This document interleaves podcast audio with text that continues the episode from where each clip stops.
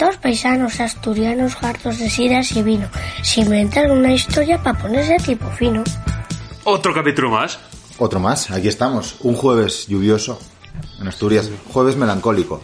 Yo los jueves siempre me acuerdo del... Los jueves, sí, los días lluviosos me acuerdo de ese episodio de Friends, cuando estaba Rachel en la ventana y llovía, y habían discutido porque se estaban tomando un descanso, Ross y Rachel. Y, y él llamó a la radio, le pusieron una canción y tal, llovía por la ventana. Y de repente aparece Joey, que, que estaba también melancólico con una especie de ventana con lluvia que, que había comprado para su casa porque manejaba pasta. Mientras sonaba el With or Without You. Sí, sí, qué asco señor. le tengo a U2, tío. Buf. Y yo también. Para mí hay dos cosas en este mundo que están sobrevaloradas. Y uno es U2 y lo otro las fresas.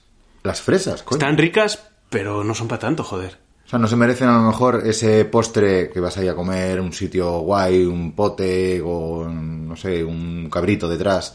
Y dices, joder, un día de homenaje y te dicen detrás, fresas con nata. ¿Y tú, Ya, pero- tú qué haces? ¿Un cabezazo camerero? Sí, pero yo, por ejemplo, no entiendo ese componente sexual de, "Ay, mira una fresa, mira, ¿por qué? Ah, ¿Por sí. cómo me la como?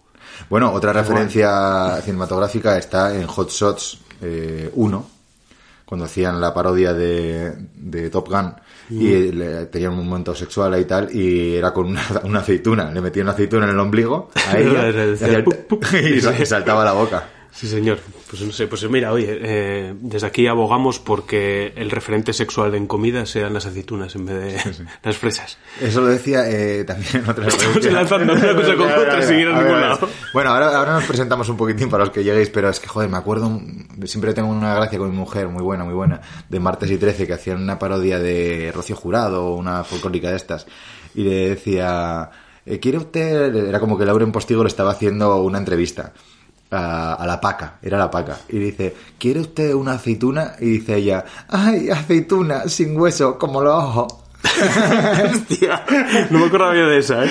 Buenísimo, martes y 13. Y a la que tengo presente día a día es la de la de estoy enfadada. Ah, sí. Y aparece ahí un, pues Millán era enfadado dentro de una de fabada. Estoy enfadado. Qué bueno. Millán tuvo mala vejez, ¿eh? Sí, bueno, está un poco loquito.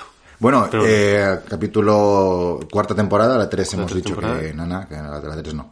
Capítulo Claro, 13, pero capítulo- la segundo de la cuarta temporada. Es la, por ahora es la temporada más corta junto con la 2, dato Claro. que tampoco importa demasiado. Se acaba de empatar. Acaba de empatar, sí, sí. y, y aquí estamos. ¿Y quiénes somos? Para la gente que descubra el podcast hoy, error. Bueno, si lo estás escuchando por primera vez, deberías escucharte el 101, o bueno, Sí. omitir esos cuatro o cinco primeros. No, yo, yo escucharía desde el primero, pero por orden. Sí es verdad que en los primeros el sonido era regulero, pero bueno, yo creo que para entender dónde estamos ahora, lo suyo es cronológicamente llegar hasta aquí. Exactamente. Por ejemplo, Mere me decía el otro día que, que no sabía lo que era el podcast, empezó a escucharnos y nos está escuchando hacia atrás. Hacia atrás. Hacia atrás y hacia atrás, es que no tiene sentido. Claro, pero es un poco el orden. Claro, en esas aplicaciones que hay, que bueno, sabéis que nos podéis encontrar en todas. Si estáis escuchando esto no tiene ningún sentido porque ya nos habéis encontrado. pero me entendéis. Eh, en esas aplicaciones te lo ordenan de nuevo a viejo. Claro, a lo mejor el caso de Mere fuese. A Mere que yo le tengo en gran estima. A, ra- a ratos. A ver, le falté en el otro podcast, pero me he redimido porque ya comentaré más adelante que ahora mismo soy una persona nueva. Está bien, está bien. Bueno, pues nosotros, para los que no nos conozcáis, somos eh, Jorge, que lo tengo Yo. aquí al lado, y Edu, y tenemos un canal de YouTube que se llama Biquineros, aunque en el fondo lo que más nos mola es grabar podcast. Sí, sí, porque nosotros estamos mal en cámara. Eh, es una realidad. Eh, no tenemos imagen de ciclistas, tampoco tenemos imagen de humoristas, ni de presentadores, ni de entertainers en ningún sentido, pero en el podcast todo esto queda enmascarado porque en realidad no estamos grabando nosotros. Son dos figurantes, dos personas que nosotros contratamos a mil y pico euros que nos salen al mes cada uno, y ellos lo hacen mucho mejor que nosotros. Entonces nosotros ahora mismo sí que estamos hablando de nosotros, pero hablan por nosotros otras personas. Bueno, Ojo a la paradoja, ¿eh? Está bien, está bien.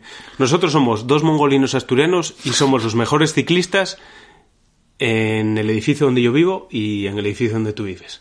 Sí, ¿tú crees que de, de la comunidad de vecinos tuya eres el mejor? Sí, Iván, soy mejor que tú. Ah, ya sabía yo que había, que había algún otro. Yo no tengo vecinos, o sea que al final.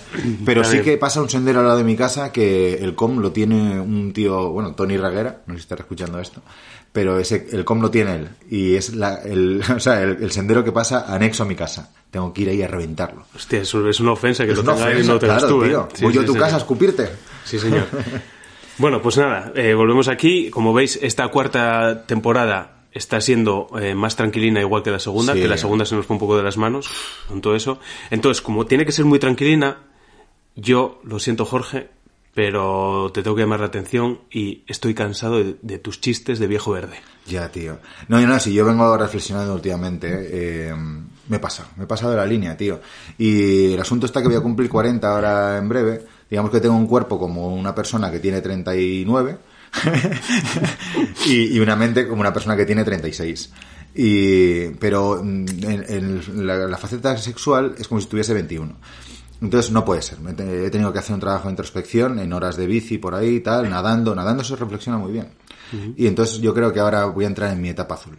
Y, y toda referencia sexual y demás, yo creo que deberíamos cen- censurarla por el bien de la comunidad, porque no es no, y porque no se puede vivir. O sea, el otro día, eh, cojo, abro la nevera. Al final el calabacín lo dejo donde estaba y, y ¿tú, tú, tú te crees que se puede ir por la vida de esa manera? Tengo muchísimos problemas. Me parece a mí que hay mucho curro en edición en este podcast.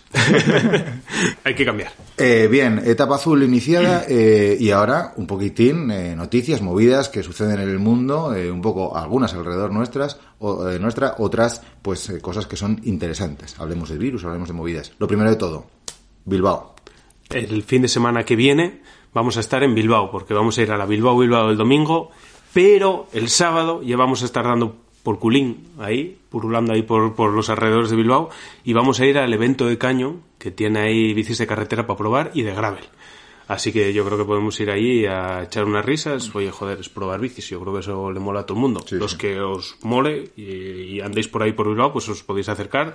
Os dejamos aquí en el enlace donde inscribiros porque hay que apuntarse ahí. Pues oye, quiero probar la Grail de carbono que llevó Jorge a, a la puro single track. Talla M. La misma, ahí eh, estará. Entras ahí, apa- aparece la sección esa. La escoges y entonces, bueno, pues andamos. Andaremos el sábado por la tarde, ¿vale? Y así echamos unas risas mientras andamos en bici, ¿no? Que está guay. Hay que decir que en lo del tema de las inscripciones, para evitar curiosos malnacidos que se quieren comprar de otra marca, pero quieren probar un poquitín, pues una aero o una gravel o una escaladora o lo que sea, pues hay que pagar cinco pavos que luego te los devuelven, ¿vale? Pero es un poquitín el filtro para que no vaya todo Dios allí A a, venga, a dar una vuelta en bici de alta gama. Ma- más que el filtro, por eso yo creo que es en plan de, pues ahora me apunto y luego no voy. Ya. Y queda esa bicicleta ahí sola. Ya, Entonces, sí, por lo menos hoy hay un compromiso de que tienes que recuperar tus 5 euros. Sí, sí, bueno, cinco euros es un cacharro. Sí, señor. Bueno, también mi tapa azul también evita el alcohol de alta graduación, ¿eh? o sea, es, es un giro mi vida. Está bien. Bueno, vamos a contar aquí unas noticias ahora de rabiosa actualidad, ¿vale? Sí, es que hay movidas, hay movidas, ¿eh? Eh, la primera de todas, eh, Yanni.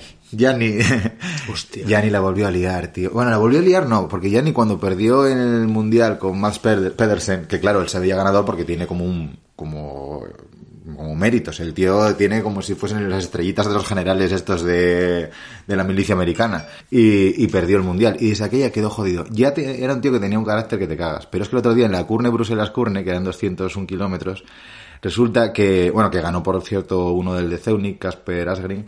Resulta que hubo una caída eh, multitudinaria, se vio por todas las redes sociales el clip y tal. Y el Johnny estaba ahí, pues una, un- joder, pues una montonera. No fue una caída muy gorda, no se hicieron daño y eso. Pero el Gianni pues está ahí en una montonera y se le ve eh, en una imagen así como muy con, con mucho zoom, se ve un poco mal, pero se ve que es él.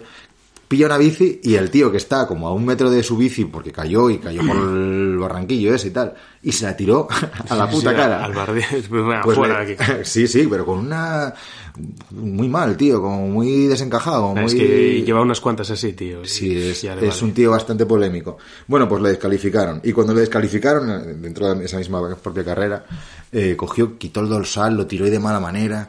Yanni, para mí, si me estás escuchando, para mí eres un grande. Porque a mí me gusta la gente con sangre en las venas. Y tú, vaya que sí tienes. Bueno, una de las primeras clásicas del año. Es una puta vergüenza.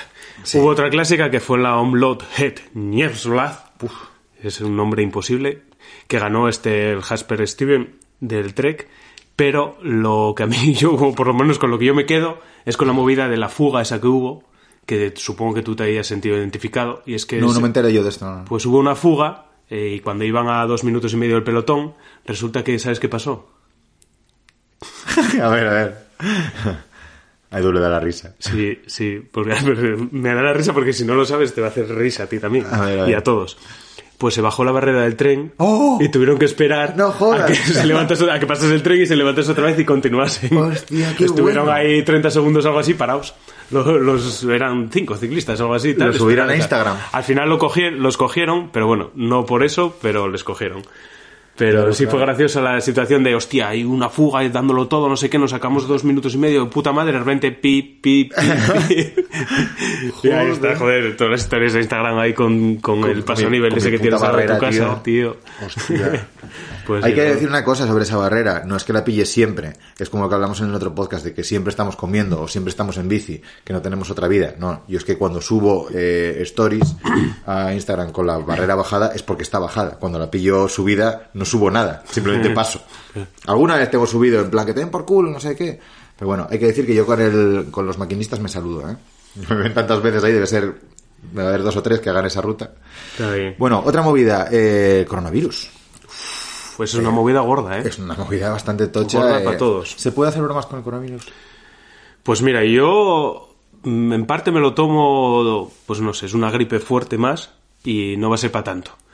Pero te da tu miedo, ¿no? O sea, yo, por ejemplo, el guaje pequeño mío lo tuve hace 15 días ahí con, con movidas en, en los pulmones en el hospital. Y dices tú, hostia, el- sí es verdad que a guajes pequeños no les pilla, o a menores, en teoría solo hay, hubo uno, creo, un caso un- de una chavala de 16 años, pero como padre tienes ese punto de responsabilidad de tener un poco de miedito.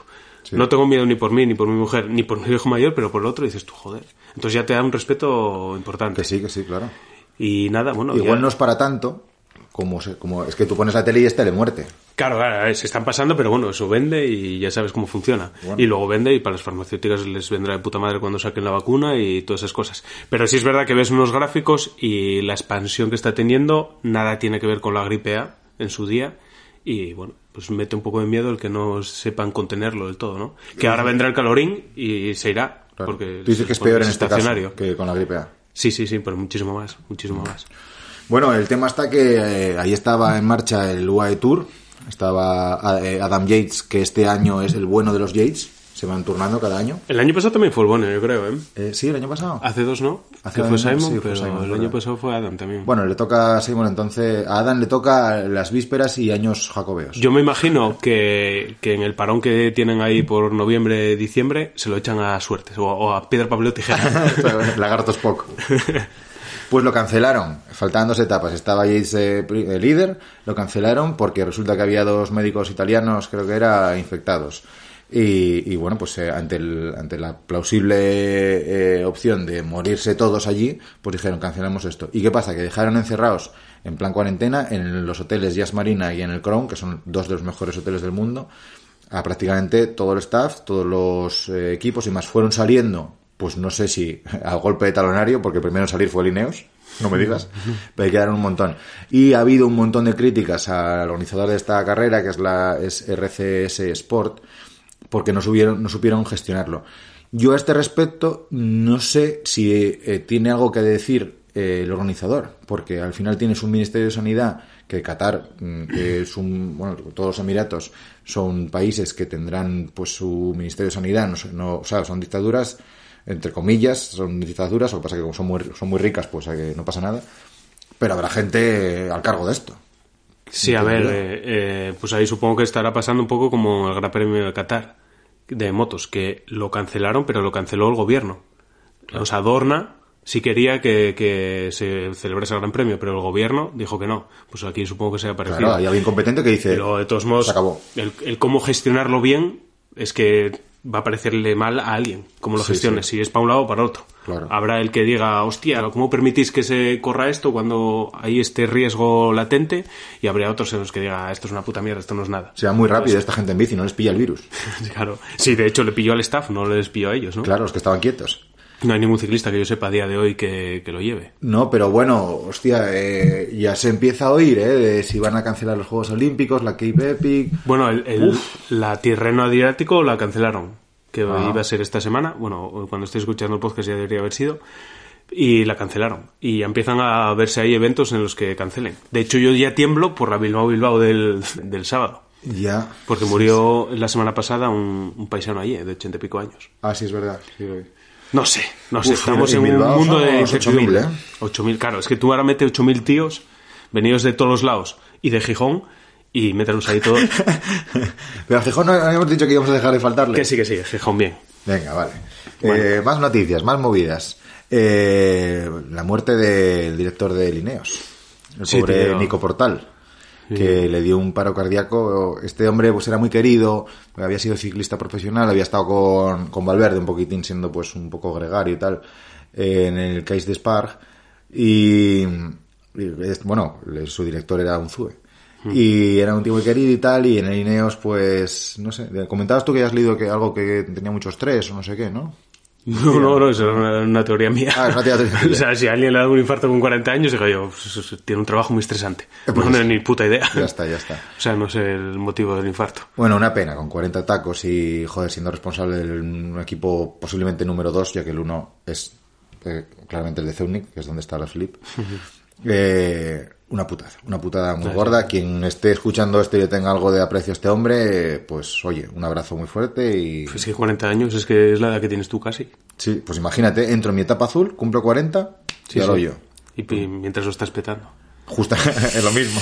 Ay, qué vida Pobre esta. hombre, es una vida, la vida y un tema. Sí, sí, bueno, la vida es lo que transcurre hasta que te mueres. Pues así. ¿Y quién será el sustituto? Lo Eh. estaba mirando antes y no había nada. Supongo que cuando salga el podcast ya se sabrá.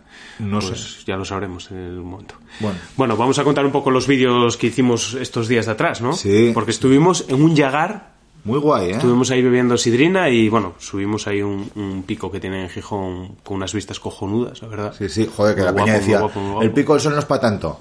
Hostia, salimos de ahí de donde está de casa Trabanco y fueron 2 kilómetros, 300 metros creo, a una media del 12, con picos del 19. Es que no me jodas, sí que es para tanto. Ahí hay que ir con la de carretera, claro. Que, claro, Que ahí- ahí, ahí- con el molenillo ahí. Ahí está la gracia. Pero bueno, le dimos cera, ¿eh? Y luego nada, dimos un paseín por ahí, lo poco que nos dio tiempo, porque aquello era pronto, lo de la visita al llegar. Y, joder, moló, ¿eh? A mí moló lo de Nah, estuvo muy bueno. Pues al final, bueno, que quisimos enseñaros un poco cómo se hace la sidra aquí, en Asturias, y yo tengo que hacer, o abrir aquí un paréntesis y una fe de ratas, porque... Uh, la que te cayó. ya, pero es que pasa una cosa que, joder, tú, tú naces, eh, empiezas a crecer, eh, tus padres, que son el referente, Claro, tú antes de reproducirte, recibes una información. No, no, no. Naces y empiezas a crecer. Eso, Pues por eso me refiero por el- Vale. Y, y tus padres te empiezan a repartir información y, y tú eso pues lo, lo tomas como base de vida y a partir de ahí tiras millas. Claro. ¿Qué pasa? Que, que esa base de vida puede ser un dogma. Eh, no, no te lo planteas. Y hay cosas que no te planteas nunca más. Y dices, Ya. esto es así y es así. Claro, me lo dijo mi padre o mi madre cuando tenía ocho años, pues ya está. Es así. Eran sabios. Y ya, o sea, ya lo tomas como verdad y, y no vas preguntando todos los días, como fue en este caso, si una cosa es así o no. Yo en el vídeo dije que los hórreos tienen cuatro patas, cuatro pegollos, y las paneras tienen seis o más. ¿no? Cierto. Dije eso. Bueno, pues eso es lo que a mí me enseñaron y lo que yo no voy todos los días a la panadería preguntándole, dame una barra de... O sea, voy, voy a la panadería y digo, dame una barra de pan y un hórreo que tiene cuatro o seis patas. no, no, no pregunto eso, ¿no? Lo das como verdadero. Estás Entonces, echando balones fuera de una manera no, muy lamentable. Estoy justificando o explicando por qué dije eso. Ya, ya. ¿Qué pasa? Que eso no es verdad. Eh, La diferencia entre un hórreo y una panera viene en el tejado, ¿no? Que hay dos picos o un pico que tiene arriba que se llaman los moños y son los que determinan cómo van las aguas de, del... Del hórreo, sí, de ese tejado. de- del edificio en cuestión y eso es lo que lo determinan. ¿Qué pasa? Que normalmente si tiene dos moños es porque es más grande y si es más grande necesita más patas. Claro, Entonces es más normal, larga, norm- es es más rectangular. larga, eso es. Entonces normalmente si tiene dos moños es una panera y tiene seis patas normalmente. Sí, sí. Y si tiene uno, pues es más pequeño y tiene cuatro. O sea, solo necesita cuatro. Entonces es así. Evidentemente, cuando me enteré de la verdad, llamé a mi madre. Me cago en qué cojones de educación me disteis que me acabas de decir eso. Y me responde ya, pero es que es verdad. Ah, es que por culo. es- seis, eh, la, la panera tiene seis pegollos y, y Mándame a toda esa peña del Facebook que los voy a poner a, a bailar a todos. pues va a ser que no. Así que nada, oye, disculpas Oye, por, por el fallo. Vi el otro día yo un vídeo en una web y al final entre las cebollas tal, bueno, la de Dios, la de Dios hermo ahí, ¿eh? Está bien, está Bueno, bien. eh, otras movidas, Epic Race Pontevedra. ¡Hostias! Anu- anunciamos ahí ese primer reto que, madre mía, el primer reto. Em, yo creo que lo podemos hacer bien porque em, en nuestro caso, bueno, hay tres modalidades. La Small, que son 179 eh, kilómetros y 4.000 metros, cuidadín. La Half, que son 277.000 metros, ¿vale? Bueno, eso ya hablamos de palabras bastante mayores, en mayúscula. Y la que damos nosotros, 550 y 13.000. Pero en equipo de tres, Hay tiempo para descansar, parece, ¿no? Porque esto es Son- por relevo, son ocho etapas y una la hace uno, otra la hace otro, otra la hace otro y vais así. eh, Entonces nos van a tocar tres, si, a- si azorramos un poco nos van a tocar dos, porque vamos en dos equipos, entonces dos equipos de tres, pues ocho etapas, pues eso, te pueden tocar dos etapas si eres un poquitín zorrete o tres. Para los que no visteis el vídeo, pues eso, vamos a ir en dos equipos distintos. ¿Qué pasa? Que si vamos en dos equipos de tres y yo soy uno y tú eres uno, a mí me faltan dos y a ti te faltan dos. Es así, es literal. Entonces, los que tengáis el culo inquieto y os apetezca ir y os apetezca venir en nuestros equipos, bienvenidos seréis. Bienvenidos. Escribirnos a hola viquineros indicando en qué equipo queréis ir y dar algunos motivos. Yo ya dije que en el vídeo que quien tenga el plástico de la nevera puesto automáticamente será elegido por mí. Y quien sea faltón... No, faltón no. Claro, ahora no. Porque No, ahora, no, como estoy en la etapa el yin. Exacto, necesito gente que sea buena. Bueno, no, mejor. Que, que, que hagan las faltadas y referencias sexuales que yo ya no hago. Eso es, eso. Tú se las pasas un pad pelín, ¿eh? Por. Eso, en un post Mira, cada, cada 25 minutos tienes que soltar una broma de este tipo. y si no, descalificado. Bueno, pues ahora va a empezar ya el podcast de verdad. Os vais a encontrar en los anuncios, os vais a encontrar eh, pues aquí a, a Sel contándonos movidas sobre su empresa de la Chacinera Eventos, que está muy guay, que da de comer ahí en, en eventos, en carreras, en comuniones, en lo que sea. Después, en hoy esto va de... Tendremos a un personaje muy guay, que es... Grande. Después vendrá la gran cosa verde. Ahí, ahora como siempre, a refrescarnos un poquitín el pasado para ser mejores personas en el futuro. Y luego en la sección 2 eh, comentaremos sobre la Andalucía Bike Race. Eh, y, y sobre una noticia, una movida que salió. Bueno, vamos a dejarlo para, para la sección 2, no vamos a comentar ahora. Pero sobre todo vamos a comentar sobre Andalucía Bike Race con, eh, con dos personajes. Que a uno lo conocéis mucho y a otro, bueno, si estáis a escuchar el podcast también. Y cierre. ¿Vale? Eh, el cierre, pues que ahora mismo eh, se llama Mami Mami, creo que vamos a estar bien, pero viene siendo acuñado como la sección de Bane. la sección del no van. Del no Bane. Bueno, pues Venga, vamos ala, con ello, ¿no? Los anuncios. Vamos.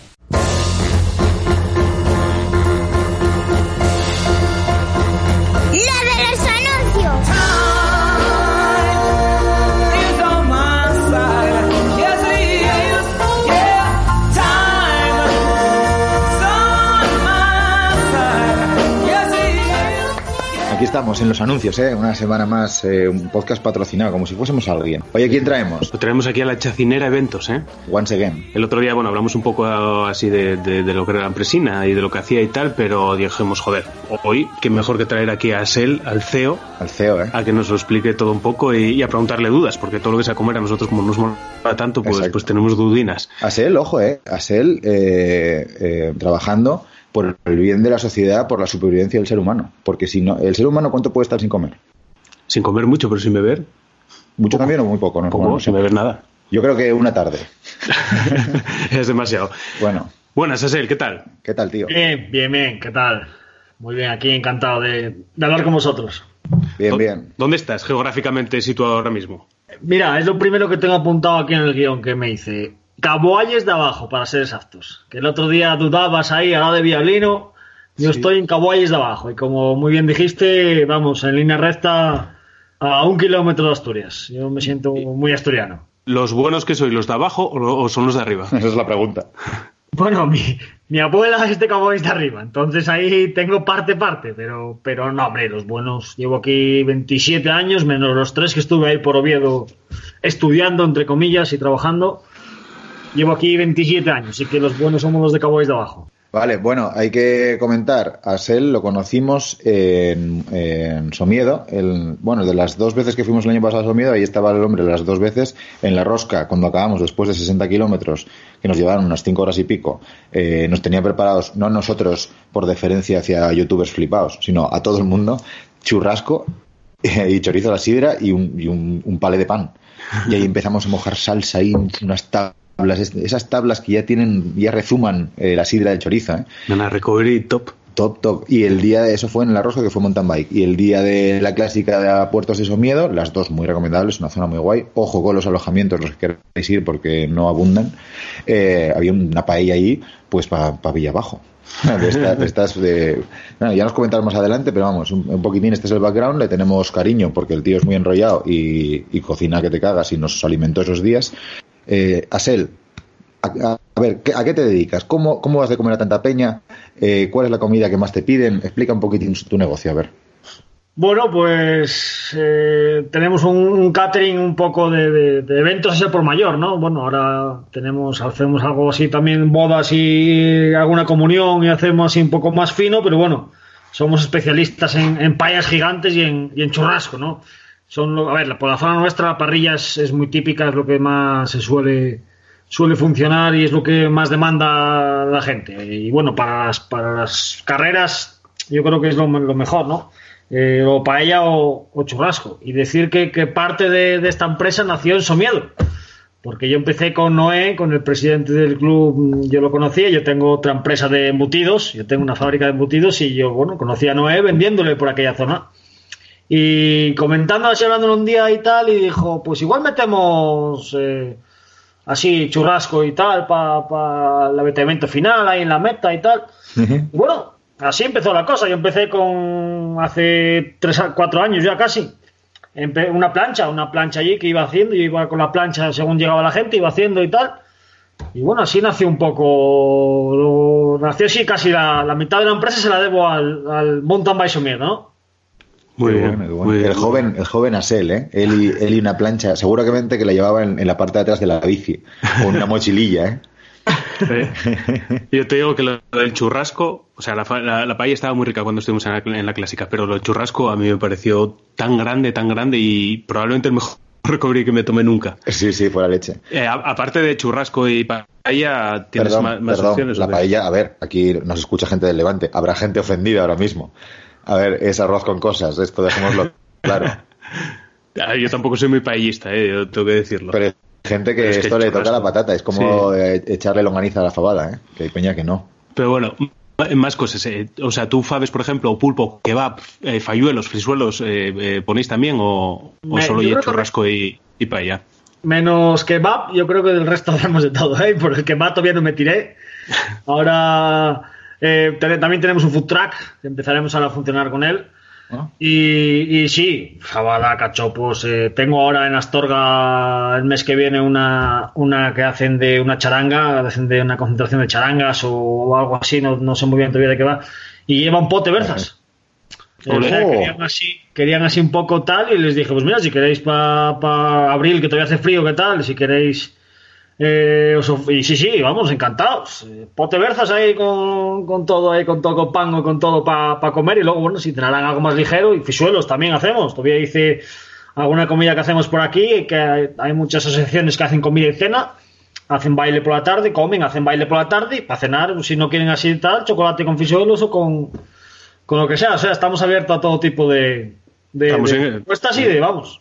Estamos en época de frisuelos, ahora en carnaval y todo eso es lo típico Claro. en Asturias. Ah. Sí, señor. A ver, normalmente lo que- Lo vende, lo vende bien Asel porque eh, tiene una manera de hablar de, de esta, como esta gente que le gusta cocinar y comer. ¿A que sí? De- Se Sí. le llena la boca. con Se le llena la boca, sí. Hay como una especie de, de exceso de salivación que es inherente a, a la persona que habla de comida pensando en comérsela. Y son las 11 y 5 de la mañana y yo ahora mismo me comía, bueno, todo lo que ha dicho, pero de postre, no frisuelos. Un pote. a las 11. Bueno, guay. Eh, a ver, en una carrera, pues pongamos el caso de primero de la, de la rosca, eh, allí estuviste, tuvisteis ahí una, bueno, unos cuantos, ¿cuántos sois cuando vais a un despliegue de estos? Una carrera pues, de No, 400 hombre. personas. Para la rosca es más sencillo, porque, porque como hay que cocinar según va llegando la gente y Sí, es- eso iba. es- somos dos. eh, tengo uno de mis cocineros en la, en la parrilla que no se mueve de allí y yo preparando el resto, el pan y lo que sea. Hay más sencillo, pero bueno, depende del, del evento. Igual juntas entre camareros y cocineros, si tengo un evento grande de 400 personas, haremos 15 o 16, depende del número de... Los cocineros siempre tengo los mismos y luego bueno, va variando un poco eh, de- en función del, del volumen de gente que haya. Pero bueno, la rosca es sencilla y la clásica igual, porque Ah. eh, llegando la gente y va cogiendo es mucho más sencillo eh, preparar. Son más las horas que te lleva, porque tú, en la- nosotros el para la rosca, llegamos a en torno a las, a las 7 de la mañana, porque tenemos que pasar para detrás del arco de meta y claro, no, eh, la furgoneta no pasa, hay que levantar el arco de meta, no libra bien todo. Entonces, ya dejamos montado antes de que, claro, no podemos montar cuando están todos los ciclistas ahí, antes de que salen y tal, porque eh, montamos an- en, en 7 de la mañana suelo llegar a Pola de Somiedo. Entonces monto Ah. a las 7 de la mañana para que empiece a montar y que esté todo montado cuando, cuando los ciclistas empiecen a llegar y demás y, y para salir. Porque claro, eh, este año el primero que llegó en la que hizo la de 45 me parece que fue con una eléctrica, a la hora y media estaba allí. Cago Dios, pero ese que, va- que vaya a desayunar. Que churrasco Claro, ahí a, a las Ese 6 de la mañana. Suele picar algo y suelen volver. Los que llegan tan pronto suelen, si no tal, o directamente lavan bici, se duchan y tal, y a las 12 de la una vienen. Pero bueno, yo quiero decir que, que para estas madrugamos porque hay que estar temprano para que esté todo preparado y claro, el que llegue el primero tiene igual derecho a comer que el que llega el último. Y acabar lo mismo. Acabamos hasta que llega el último. Normalmente llegan los últimos, comen los últimos corredores, pero claro, luego los, todos los voluntarios que vienen detrás, que están por, el, por las distintas zonas del monte y demás, esos también comen. Entonces, Sí, sí. claro, nos vamos a marchar cuando llegue el último, dejar a los voluntarios sin. Entonces, cuando recogemos son las 8 o 9 de la tarde. Me cago en la Hostia, leche. pero ¿y desde que le das de comer al primero hasta que le das de comer al último, cuántas horas te tiras ahí? Eh, 12 horas, 12, 13 horas. Porque llegamos a las 7, empezamos a montar todo y cuando normalmente dejo todo cargado, que yo cargo furgoneta, me tomo la cerveza antes de marchar, eh, 8 o 9 de la tarde, tranquilamente. Toma ya. Joder. Claro. Bueno, a ver, de- despliegue de medios. Eh, bueno, lo de, lo de madrugar, con el viento que tenemos ahora en Asturias, no tendrías necesidad porque el arco de meta se levanta solo. o sea, hay un, un huracán, llevamos aquí unos días. Pero bueno, despliegue de medios. Eh, ¿Qué llevas? Por ejemplo, pongamos el caso que a lo mejor es más complicado porque estás vendiendo como algo sencillo realmente lo de la rosca, pero en la clásica, que fue una mega arrozada con cosas. eh, por ejemplo, ahí, eh, ¿qué llevas? ¿Un, un camionaco de la Virgen? La, la paella esta donde haces el arroz, eh, ¿cómo es de grande? ¿Cuántos kilos de, de arroz? De... Es que calcular eso, tío, yo es que no sabría. O sea, yo haría arroz para 12. Bueno, es sencillo. eh, una vez que empiezas, eh, igual que haces arroz para dos, haces arroz para 200. Es, es multiplicar, ¿no? No tienes más bueno. Que, que, que eso. Eh, hombre, para lo, lo mismo, tampoco es tan complicado. Yo tengo una furgoneta, un par de ellas, y si hace falta más, alquilo. Eh, Normalmente para un evento así, con una furgoneta grande, te llega porque metes. Para la, rosca, para la clásica llevé las dos payeras, las estructuras, todos los ingredientes. eh, también dimos chorizo, llevo, llevo una olla muy grande que tengo para, para el chorizo, los fogones, las, las bombonas. Eh, bueno, yo tengo una lista hecha para que no me quede nada porque, bueno, eh, estás de hacerlo... Check, check, check. Claro, yo cargo el viernes, descargo, yo cargo el viernes, cargo el sábado, descargo el sábado, cargo el domingo, descargo el lunes otra vez. Estoy siempre quitando ahora cuando empiezo campaña que empezará a últimos del mes que viene. Que claro, estás del parón del invierno, que no haces mucho y estás un poco ahí descentrado que hago una lista porque claro, si estás aquí al lado de casa lo pides a mano, pero si llegas ahí y te faltan las cajas de langostinos, te faltan pues no puedes eh, andar con eso. Entonces, bueno, eh, depende del evento, pero si tienes un evento que lleves vajilla, que lleves la cubertería, que lleves aperitivos, que lleves y un poco de todo, ya se complica un poco más la logística. Pero bueno, tampoco es muy... Una vez que empiezas a esa ABC todos los días. Y el hacer el arroz lo mismo. Eh, kilos, pues calcula, depende, si meto algo detrás de, de esa, por ejemplo, si llevaran paella y churrasco, metes menos, menos cantidad de arroz. Pero si al ser solo paella como en la, en la clásica, además, bueno, como comprobasteis vosotros, los platos son abundantes. Eh, que Joder, repitió joder. alguno, pero, pero muy pocos. El de la eléctrica no repitió. La, la, la paella suele ser abundante, calculamos eh, un kilo por cada siete personas, más o menos. Hostias. O sea que son kilos, son, son unos pocos. Unos 25 kilos por paellera, suelo meterle. Está bien. Para la clásica, que son unos 450. Normalmente de los inscritos, de todos los inscritos que hay en la clásica, mucha gente marcha antes, entonces siempre algunos faltan, todos unos 400. Me parece 400, lo tengo apuntado por ahí, unas 400 y algo raciones habíamos dado. No me acuerdo exactamente, pero, pero unas No, no, 400. Fa- fame no pasamos, ya te digo yo. No. ¿Y qué te iba a decir yo? O sea, tú estás, eh, ya decías antes, llevando eventos de todo tipo, de carreras, de comuniones, de lo que sea. ¿Hasta dónde vas? ¿O hasta dónde te desplazas tú a repartir ahí comida para el mundo? A Venecia. ¿eh? Porque, joder, seguro que de León para abajo, seguro que, que quieren, quieren y necesitan eh, comida norteña. Gasta menos porque es cuesta abajo. bueno. Pero bueno, ¿Hasta Claro, dónde pues vas ayuda, tú? ayuda también, yo soy para Asturias, voy para arriba. Claro. No, eh, hombre, mira, hace poco pasé un presupuesto para Madrid, eh, para el puente de, de diciembre que había ahí. Al final no, salió porque tuvieron unos problemas y lo, aplazaron. Entonces yo no tengo problema en bajar a Sevilla.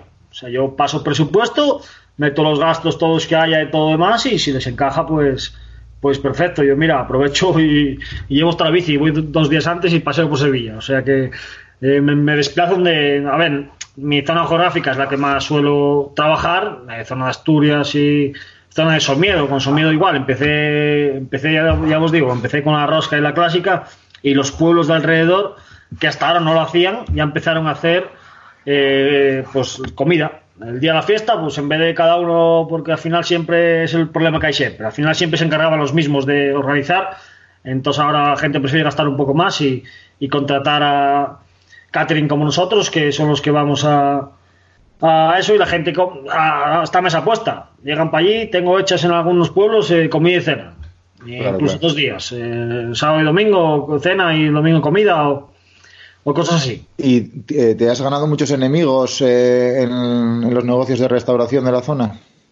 Bueno, de las zonas. Porque claro, si apareces tú allí y das de comer eh, fabada para 600 personas en las fiestas del pueblo en Pravia, los restaurantes de por allí, ese día, nanay. Bueno, a ver, en teoría, yo por mi zona, algunos, si me meto a alguna comunión, algún tal, sí que es más, les toca un poco más la moral. Pero bueno, a ver, yo estoy legalmente, yo tengo mis derechos igual que es un negocio igual que otro cualquiera. Claro, tú no facturas Eh, en negro, ¿no? Ah, no, ahí va todo. Es, va todo. va todo al día. porque yo, Nada más con ya te- depende en qué zona te metas, en la zona así de, de contracangas y tal, que hay, hay más gente que se dedica a lo mismo que tú. Si no estás, si no estás al día, no te merece la pena. Claro, porque hombre. Si vas a pagar una multa de estas multas de- con alimentación son muy caras. Si vas a pagar una multa de 20.000 euros para ganar 3.000, no te merece la pena. Hombre, bueno. y, y luego la peña como nosotros, que nos mola tanto la bici, tú y yo lo he dicho en alguna vez, eh, lo peor de ir a la cárcel. Bueno, oye, pues nada, aquí dejamos un poquitín la sección de los anuncios, muchas gracias a Sel. Da un poquitín tus medios de contacto, eh, web, eh, Facebook y demás, eh, un correo electrónico por si algún organizador de carreras te quiere contactar, que al final aquí, oye, pues es una plataforma que utilizas para promocionarte un poquitín. ¿Cómo te pueden encontrar? Eh, pues sí, en, en Facebook, en Instagram, en la Chacinera Eventos, en cualquiera de los dos. Además se ven, se ven las fotos de la- mi mejor publicidad son es lo que hacemos día a día, ¿no? Las fotos de todo lo que hacemos y todo lo que y el vídeo, desplazamos. El vídeo, el vídeo está muy guapo, ¿eh? El vídeo. pedazo de Pasa vídeo, ahí parte de la rosa. Y, y luego en, en nuestro correo electrónico, que es info arroba la chacineraeventos.com. Ahí nos pueden, nos pueden contactar, nos dejan un correo o, o su teléfono directamente y nos ponemos en contacto con, con ellos y, y lo que necesiten. Les podemos asesorar o en lo que, lo que tengan pensado. Siempre traen una idea de mano, cualquiera que escribe o nos. Y a través de, bueno, a través de alguna aplicación de a través de bodas.net, por ejemplo, que no solo mucha gente, no, esas de bodas, no, yo tengo, hice varias ya que me contactaron a través de bodas.net para para una comida de que son 20 amigos o 30, mucha gente entra en esas cosas para buscar catering y Hmm. ahí también nos pueden encontrar. Está bien. Bien, perfecto. Pues yo creo que, oye, sea el interesado que, eh, que, que te contaste, de puta madre, y si lo que quieren es comer, pues que vayan a, a la rosca o a la clásica, ¿no? Porque te veremos este año por allí también, ¿no? Sí, sí, sí, ya tenemos este año rosca ultra y clásica. Bueno, al revés, rosca clásica ultra. Ya Eso, tenemos ya las la fechas. ultra. Es verdad, la. En la ultra vas a tener que hacer bastante comida, ¿eh? En la, en la ultra vamos a hacer yo creo que chuletones. ¡Oh! ¡Oh! Y vamos a ir a la ultra entonces. ¿Cómo Eh, yo creo que ahora hay que cambiarlo todo, ¿eh? Hay que cambiar todo el calendario. Porque yo Hostia. creo que, que la gente cuando venga del, yo que sigo el GPS Ultra Series este y tal, lo, lo sigues un poco, las pruebas que hay, bueno, todas en general, y los desniveles que, que hay, y yo que hice parte del Ultra ya en bicicleta, eh, la gente va a flipar. Es que Entonces, a ver, Hablábamos de eh, que era de 100 kilómetros y 5.000. Sí, 120 y 5000. Pero, a ver, el paisaje ya es brutal, ¿eh? Porque además por donde empiezas de, la, de, de donde sale la, la dirección a Rosca, no, empiezas en dirección contraria. Mm. Eh, subes eh, contra aquel lado. eh, la verdad que es, es una pasada. Yo que hice la mitad, hice la mitad todavía. Quiero hacerla un día entera, no sé si me dan las piernas. pero pero es, es una pasada. Tú ponte que en los primeros 9 kilómetros sales de allí, de donde sale la rosca. 9 kilómetros hacia arriba salen 1050 de desnivel. A ver. Eso ya para que venga frío de casa. Por si, por si venías un poco flipado, ya te ponen tus. No, bueno, los que no conozcáis Somiedo es que Somiedo es así. El llano no existe ahí. No, yo hice, hicimos con el, con el club, la última que hicimos hace poco, salen 27 kilómetros o 26 y 1550. Toma ya. O sea que así, ya, el que no, el que no conozca su miedo, Así Eh, fue lo pues de la está. Molina, ¿te acuerdas? En la, en la que tú llevabais Reis. Fueron 15 kilómetros subiendo y subimos 1500. Y luego 15, 15 bajando. Una pista de esquí. Pues nada, nada, yo creo que chuletón para comer es lo justo y cachopo para beber. Porque ¿quién se recupera de eso? Bueno, oye, eh, la Chacinera Eventos empieza con CH, Chacinera Eventos, eh, lo tenéis en todas las redes sociales, página web y demás. Quien quiera, pues que contacte a Sel y es, eh, los puede asesorar sobre si al punto, poco hecho, eh, el arroz con cosas o sin cosas. ¿Vale? Muchas gracias a Sel, tío. Eh, ya vamos hablando. Si no nos vemos antes, pues nos vemos más tarde. Eh, abrazos varios. igualmente. Venga. Muchas gracias a vosotros. Venga. Un saludo. Cuídate. Chao, chao. Chao. Chao.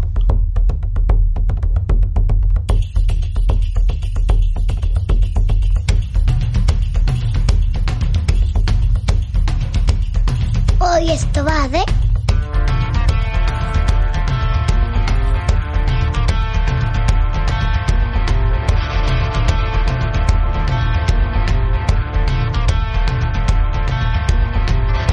Hoy esto va de. Hoy, hoy estamos muy, muy emocionados, ¿eh? Joder. Porque hoy tenemos a un referente.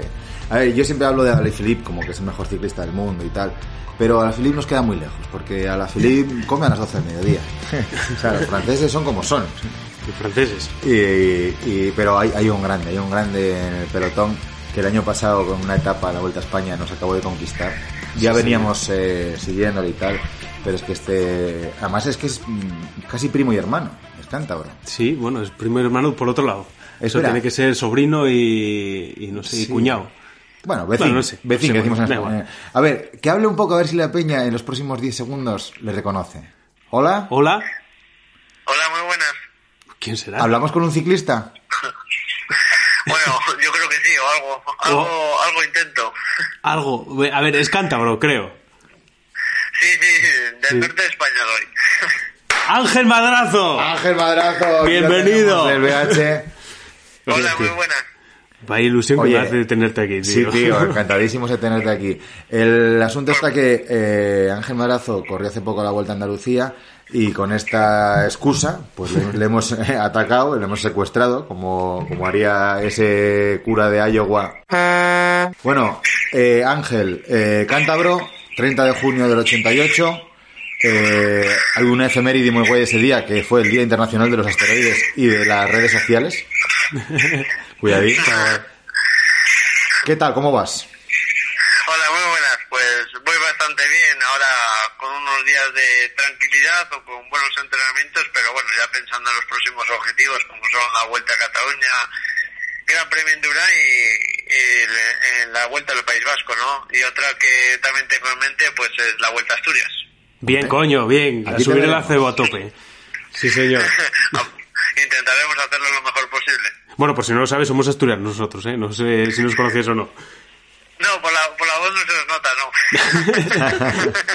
Bueno, tú sabes que el, el- o sea, el mismo día que tú naciste, o el 30 de junio, bueno, de otro año, eh, nació también Phelps, Tyson, que anda ahora con movidas y tal, y Ingrid Malmsteen, ¿eh? Es un guitarrista ahí que aburre todos los días, Ajá. o por lo menos a mí, a mí me aburre. ¿A ti te mola el rock? ¿O qué, qué Eh, música bueno, escuchas? a- algunas canciones sí, pero bueno, yo me gusta un poco canciones de todo tipo, o sea que a, to- a todas las canciones le, le saco el punto bueno. Ah, pues bueno. o sea, la, de, la de calma esa, ¿eh? Mi hija está a tope todo el día joder, pidiéndosela a son- Alexa. Son, muy pesados los guasos con esa canción. Esa la odio. Lo de vamos para la playa. O sea, pero, ¿cu- cu- ¿cuál es tu grupo favorito? ¿Tienes un grupo favorito de música? Bueno, eh, más que un grupo, bueno, sí que tengo por ahí canciones su- sueltas, ¿no? De Loquillo, del Fito Fitipaldis, eh, siempre hay alguna así tipo Amaral, o bueno, pues eh, no tengo sin el canto loco, no tengo ninguno en concreto, ¿no? Sí que hay canciones sueltas que sí que me gustan mucho y son las que más suelo escuchar, pero no tengo ningún grupo o nada en especial. Ángel Madrazo, no le Dios. hace ascos a nada. bueno, está bien, ahí será el titular, titular, ahí. ¿eh? Está bien. Oye, estábamos mirando y, y tienes ahí unos apodos. El hijo del buitre y el gorrión de Cazoña, ¿puede ser? Sí, el, el gobierno de Cazoña, sí. ¿Y, y eso de, de qué viene? O cuéntanos la historina.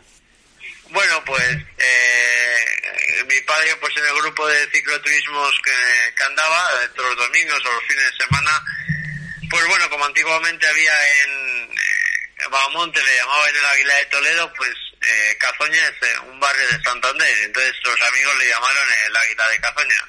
Y un día pues se me ocurrió contárselo esa historia a, a amigos míos de, del mismo barrio y me dijeron, pues tú vas a ser el gorrión de Cazoña. Y empezó con una tontería y al final se quedó con ello. No, no, bien, bien, bien.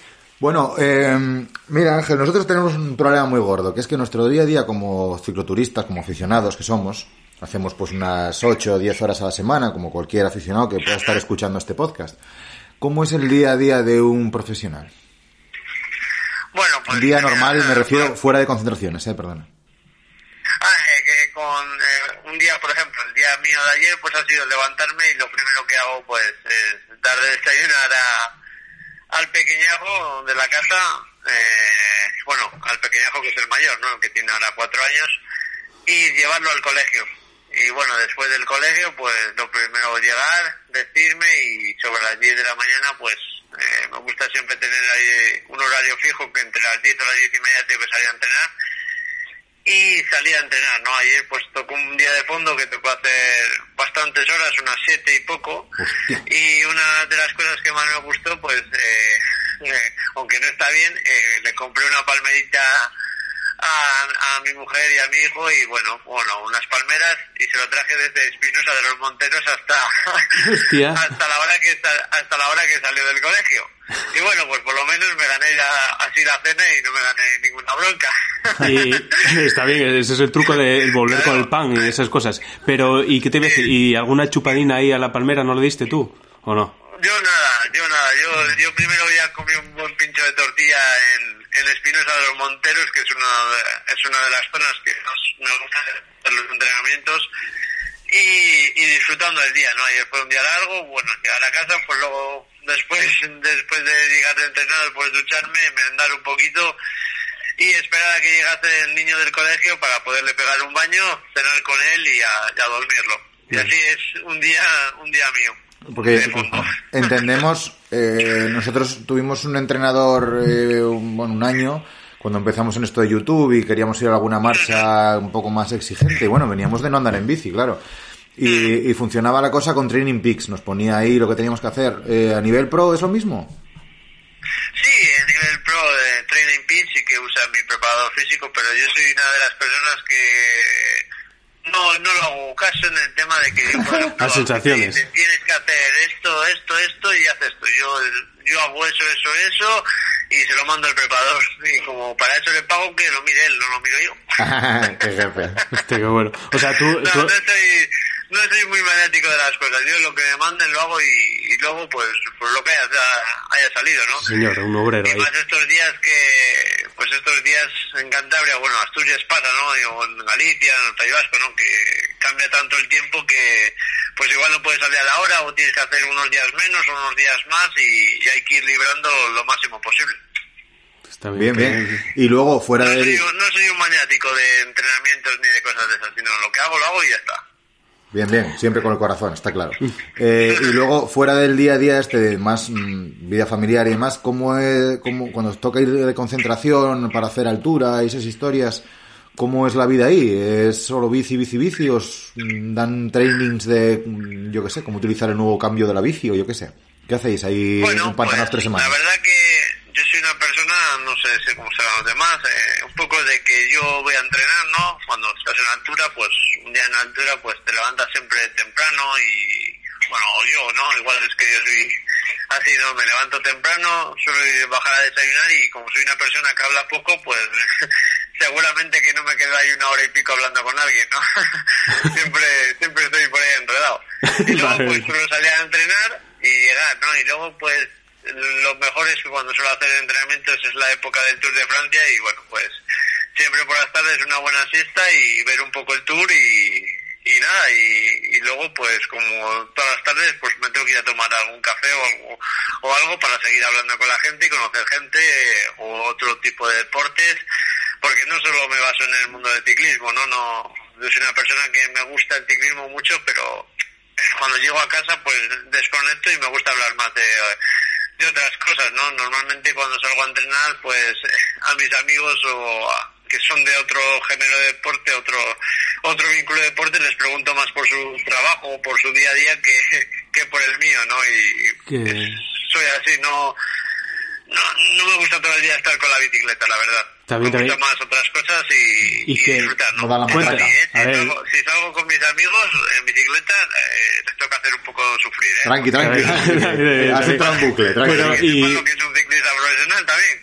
Está bien, está bien. Y, y cuando no andas en bici, entonces, ¿qué, qué otros deportes haces? ¿O qué? ¿O, o ves a tele, ves Netflix ahí? ¿Qué, qué, qué serie te mola? Bueno, eh, sobre todo si hablamos en un día de invierno, lo que más me gusta, me gusta muchísimo la naturaleza, ¿no? Me gusta mucho, sobre todo, andar y correr a pie. Me gusta, me gusta. Cuando salgo a entrenar, pero tengo un problema, que soy un picado. Y entonces, claro, si salgo a correr a pie, si hago, por ejemplo, 5 kilómetros o 10 corriendo, tienen que ser a tope. No me vale con despacio. Hostia, ¿y te, te, te dejan correr y todo eso sin ningún problema? ¿O te pone...? Sí, yo con mi preparador, eh, como es un, un hobby que me gusta, pues lo practico en invierno bastante, ¿no? Eso, por ejemplo, igual he estado de vacaciones y, y salir a correr a pie y igual como hace dos años en Tenerife, pues salí a correr a pie por un paseo y claro, y no podía dejar yo que otros me adelantaran. Entonces llegaba allí destrozado con unas agujetas y llegabas allí a la habitación y le decía a la mujer mía, María, es que soy tonto. Es que soy tonto. No, pero es que no hay otra. La verdad que no, pues soy, pues soy así, ¿no? Muy grande, ahí visceral a tope, di que La, sí. la explicación a todo, ¿eh? Sí, señor, sí, señor. Sí, sí. Está bien, tío, está bien. Pues nada, a ver, nos tienes que contar un poco lo de la Vuelta a España, tío. Pedazo de Vuelta a España que te marcaste, bueno, el BH entero, pero, pero, hostia, tú, tío, entre el, el jersey ese a puntos y, y la etapa 5, Sí, sí. Jabalarre. enorme, enorme. Cuenta tu recuerdo, ¿cómo fue sí. aquella etapa? Bueno, pues hablamos de esa etapa fue...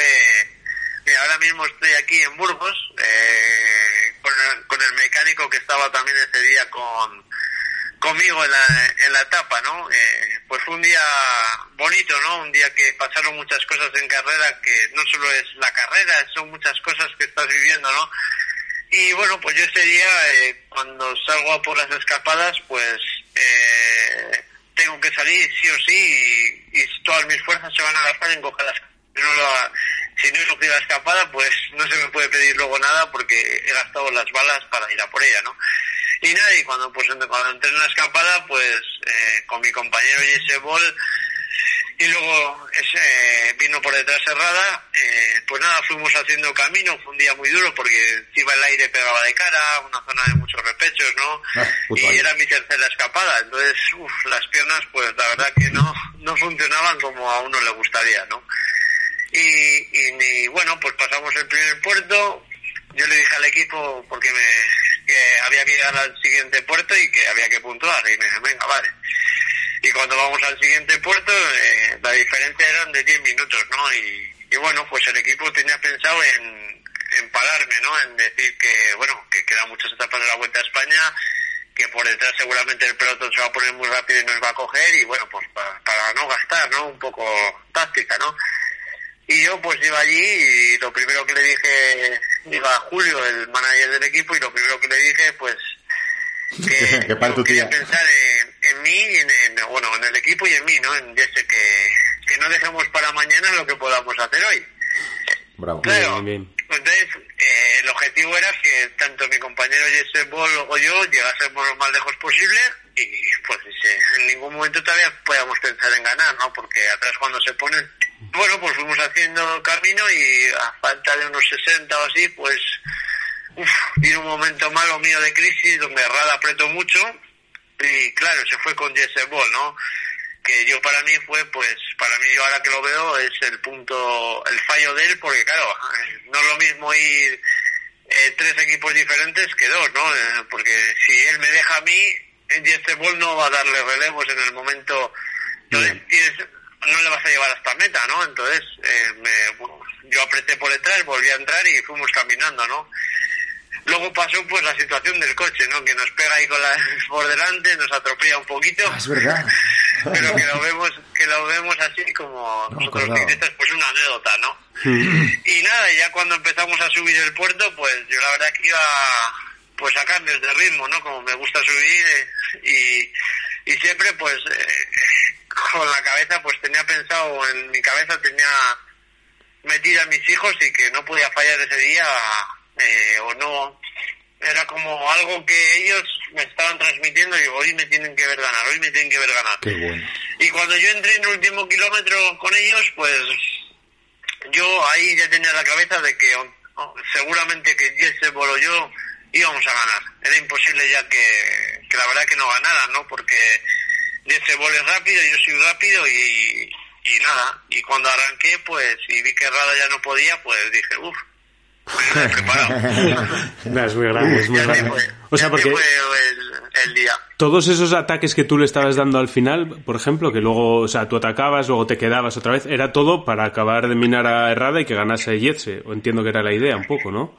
Sí, pues el objetivo era que ganara un Burgos BH, era lo importante. Luego ganara él o ganara yo, lo importante era que uno de los dos ganáramos, ¿no? Porque tanto para, para él o para nosotros, para los dos, ¿no? Para el equipo era súper importante ese día, porque son 21 etapas y bueno, pues eh, tanto para el equipo era algo súper importante y bueno, pues yo sí que cuando llegaba, pues lo primero que hacía era ¡pam! arrancaba, ¿no? Como, Sí. bueno, pues si, si quieres ganar vas a tener que estar, vas a tener que llevar a mi compañero, ¿no? Mi compañero va a ir lo menos desgastado posible y es, también es mi manera de subir, ¿eh? No me gusta ir muchas veces a ritmo, lo, porque no sé, me gusta más ahí un poco, parar 30 segundos y volver a, de que sí.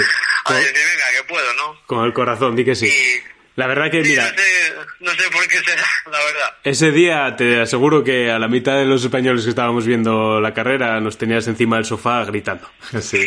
O sea, fue Sí, verdad que- de pelos de punta. eh, la verdad que mucha gente me ha escrito, ¿no? Porque cosas bonitas como que puedan tener una enfermedad y que se ven con esa enfermedad que viendo la etapa esa y viendo los días que estaba luchando, pues que les daba más ganas de luchar y diciendo que nunca hay que rendirse, ¿no?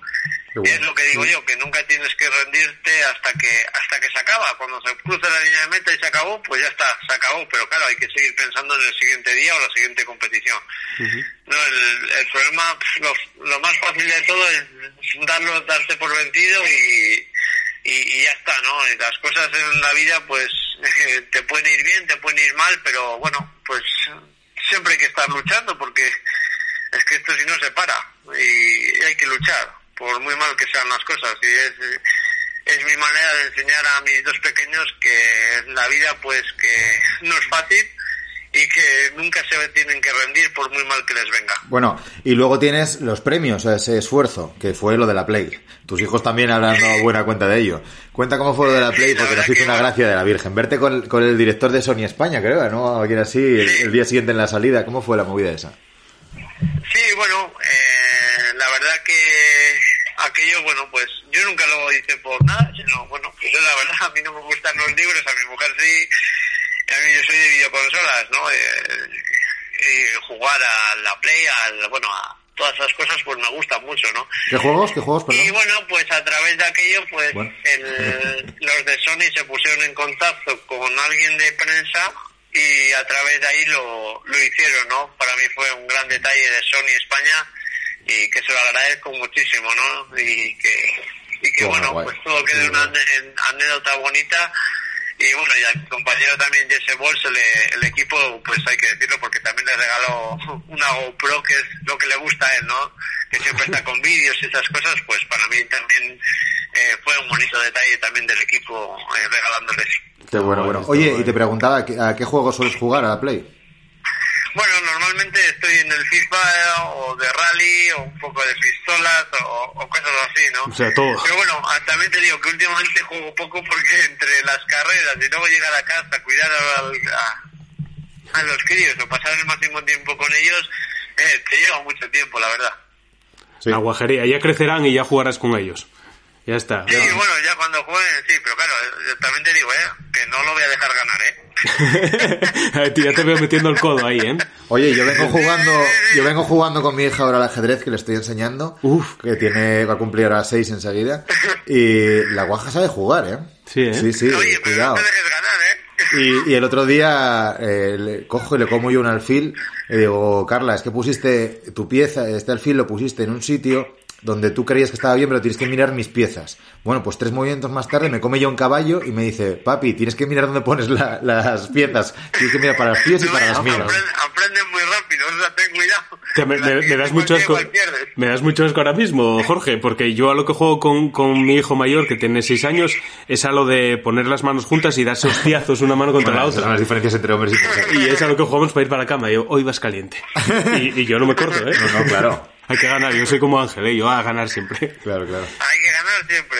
Está Que bien. luego, que luego cuando seamos mayores nos ganarán ellos. Claro, ya en breves, en breves, eso seguro. Y nos limpiarán el culo.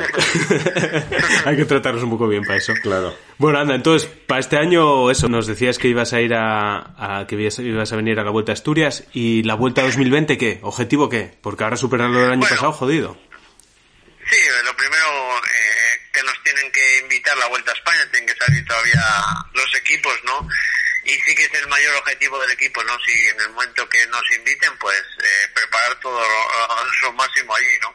Aparte soy un hombre de segundas partes, de que de junio en adelante es cuando mejor voy, ¿no? Ahora muy bien, pero no son no es como a mí me gusta cuando ya llego ahí, llega el veranito y, y me pongo ya en 59, 60 kilos y, y entonces ya, ya estoy bastante bien para arriba, ¿no? Ahora, pues bueno, como me digo yo, soy hombre fuga del equipo y, y aprovecho eso sí, que el día que me meto en las escapadas, eh, pensando en que hay que ir a llegar a meta lo, mo- o lo más lejos posible. Está bien, tío. Bueno, bien, bien, bien. Eh, otras movidas, a ver, te solemos seguir en las redes sociales, en Instagram, pues siempre pones ahí pijadas que están guays y tal, ya fuera del ciclismo, ¿no? Son, es la faceta más personal de Madrazo. ¿Al bizcocho le echas ralladura de limón o no? Que te vimos ahí haciendo un bizcocho, tu primer bizcocho, no sé Sí. qué. Estuvo gracioso. Sí, pues no, no, yo ese día no eché, no eché nada, yo me puse a hacer y yo creo que alguna receta me, o algún chis me, me salté, ¿no? Pero es que también te digo, eh, que la Thermomix te lo pone muy fácil. ¡Ah! ¡Tramposo! ¡Tramposo! Pero la entonces, Thermomix lo pone fácil. estaba comestible, ¿no? Sí, sí, sí, sí, sí. Ah, bueno, bien, Mi hijo por lo menos lo comió. ¿Y, y hubo un segundo bizcocho o, se- o ese fue el primero y el último? No, eh, eso lo he hecho un intento porque si hago más, entonces me va a pedir mucho más. en casa y eso. entonces no podemos, no podemos darlo todo. Que no se acostumbre, ¿eh? que no se acostumbre que si no ya tengo que empezar a limpiar y más cosas. A mí me pasó con la tortilla, ¿eh? Mi mujer me dice, tengo ganas de tortilla. No la hago yo, la haces tú. Que lo haces muy bien, ¿eh? Serán... ¿Y qué te iba a decir? ¿Tú como, como cántabro, sobaos o corbatas? Uf, sobao. Sobao, ¿no? Sí, sí, la Sobao. verdad. Yo estoy contigo, ¿eh? Sobao. Yo también. Y un buen sobao con un buen colacao. Un buen colacao. eh, no, ¿Colacao no o colacao, Nesquik? sino dos. que, que el sobao le chupa. Está bien, oye. ¿Eres de Colacao o de Nesquik? eh, de colacao. Bueno, hay dos tipos de personas. También están los de Pepsi, Coca-Cola. Sí, bueno. Bitter De Soft. Coca-Cola. Bueno, eh, para ir acabando esta movida, eh, ¿qué otras historias te gustan a nivel deportivo, cine, turismo? ¿Haces, puede- ¿Te deja el equipo hacer otros deportes? Bueno, decías antes correr, pero yo qué sé, surfing, Bueno, paracaidismo, puedes en hacerlo. temporada yo me dedico a la bicicleta solamente. Lo Mm. que pasa que sí, en invierno eh, me gusta correr, andar por el monte, sobre todo esas cosas, ¿no? Eh, eh, lo que hago mucho, por ejemplo, en invierno es sacar el máximo tiempo posible de lo que no tengo en, en temporada eh, para estar con, con los amigos, con la familia y con los hijos, ¿no? Que hay que que bueno, pues eh, soy una persona que me gusta estar mucho con ellos porque creo que es súper importante. Claro, Está bien, claro. está bien. No, no, y luego que tenéis una pila de viajes de la Virgen y claro, te pegas tantas semanas sin verles. Eso, hostia, ¿qué, te- qué tal llevas lo de estar lejos de los guajes? Porque yo es una cosa Bueno, que no me gusta eh, mucho. es una cosa que desde que empecé con mi mujer, a día de hoy eh, hay una frase que nos decimos que es, contra más años pase esto, mucho mejor. Pues Desde que tengo trabajo, que tengo una... eh, que estoy bien y, y- y que todo está va por buen camino, ¿no? Eh, y bueno, eh, yo lo llevo pues cuando estoy fuera pues no no lo pienso, ¿sabes? Porque si me pongo a pensarlo te entra ahí un momento malo y entonces te, te agobiarías, ¿no? Sino, bueno, pues por eso el tiempo que puedo estar en casa o el tiempo que tal lo paso mucho con ellos para para que él vea que, que también es importante, ¿no? Que, bueno, él también está asumiendo que su papá pues tiene que trabajar y para para que él, bueno, pues tenga libros, tenga que ir al colegio y, bueno, pues esa serie de cosas que es lo que tengo que hacer. Eh, Ellos lo, lo normalizan todo, ¿eh? La verdad que Sí. son la hostia. Sí, sí. Pues muy bien, tío. La verdad que podemos estar aquí hablando una hora contigo, pero te tenemos que mandar a tomar por culo. Sí. Porque si no... Ángel, eres muy majo, pero esto tiene unos tiempos, macho. Claro. Vale, oye, pues muchísimas gracias a vosotros por querer contar conmigo.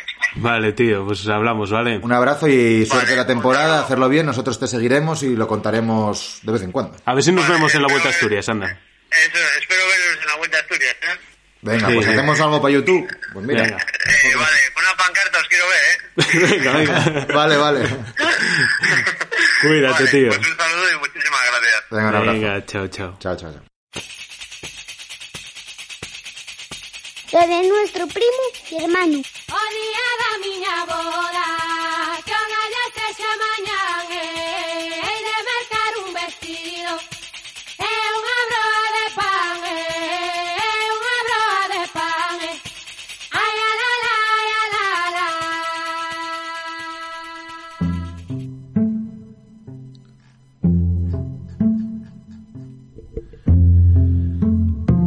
Hola, muy buenas. ¿Qué tal? ¿Cómo estáis, gente de bien? ¿Eh? Qué bien ahí, con Madrazo ahí, ¿eh? Vaya ídolo, ¿eh? Madrazo, uf, en aficionados era de lo mejor del país, ¿eh? Yo recuerdo una vuelta al Barbanza que se corría aquí, cerca, que pasaba por delante de mi casa y que ganó aquí Madrazo, ¿eh? Ahí, ¿eh? Qué bien Madrazo ahí, ¿eh? Un abrazo, Ángel, sí señor, y enhorabuena por esa etapa en la Vuelta a España. Una etapa que, sin duda, esa etapa se va a recordar por mucho tiempo. Va a ser una de esas etapas que seguramente en el año, qué sé yo, 2050, si hay un youtuber friki así como yo, esa etapa la va a sacar del fondo de la historia y contará lo épico que fue ese día, ¿eh? Impresionante, macho. Bueno, venga, a ver, vamos al lío. Hoy os quiero hablar de un ganador del Tour, bueno, de alguien que ganó en realidad tres Tours de Francia y que fue uno de los principales culpables de la gran expa- expansión que tuvo el ciclismo en Estados Unidos. ¿Ok? Vamos a hablar del mítico Greg Lemon.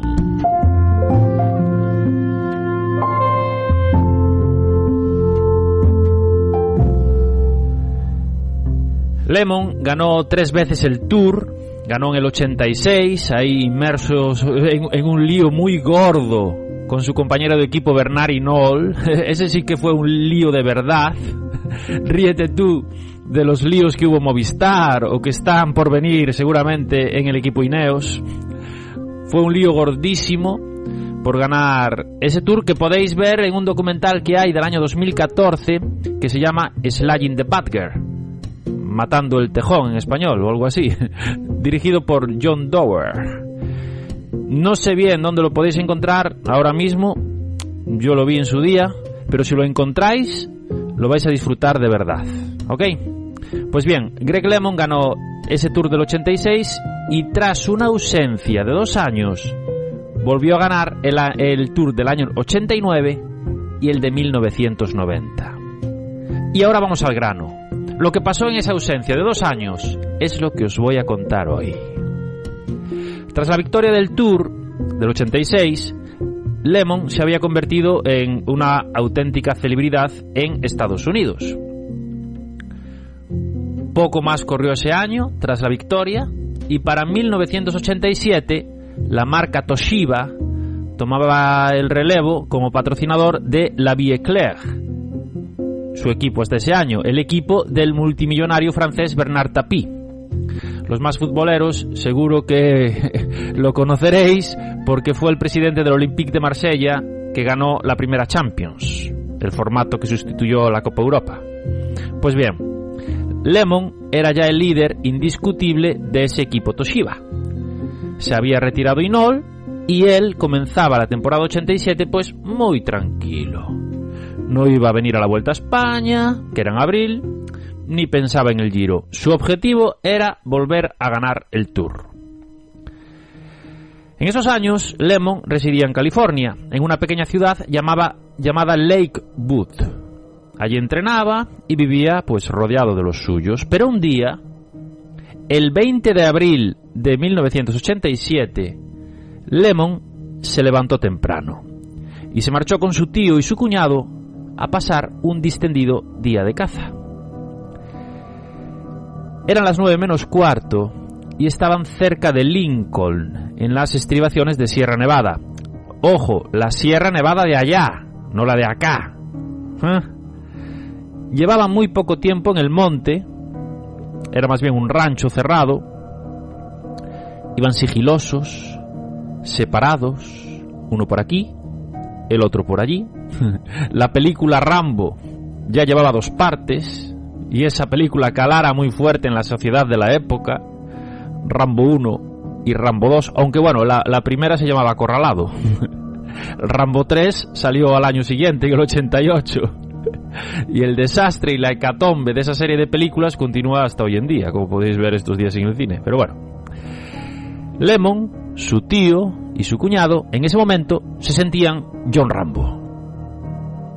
Y el cuñado vio moverse algo tras un arbusto. Apuntó y dijo, venga que hoy ya tengo cena. El animal que estaba tras la frondosidad de las plantas era Greg Lemon. Recibió un perdigonazo en toda la espalda. Lemon se desangraba, entre gritos de dolor, como no. Su, espalda estaba como un auténtico queso de gruyère, múltiples perdigones por todo su cuerpo.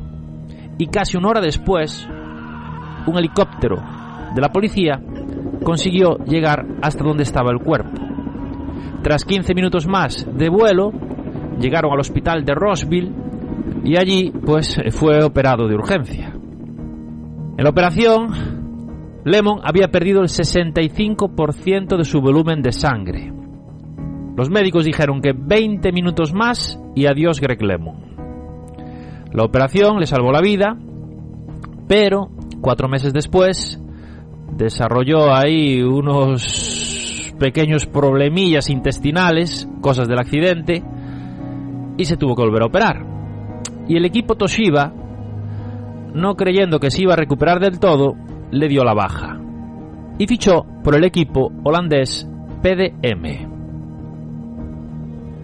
Con 35 perdigones de escopeta en su cuerpo, incluyendo 3 en el forro de su corazón y 5 más incrustados en su hígado, Lemon intentó regresar a la competición en 1988.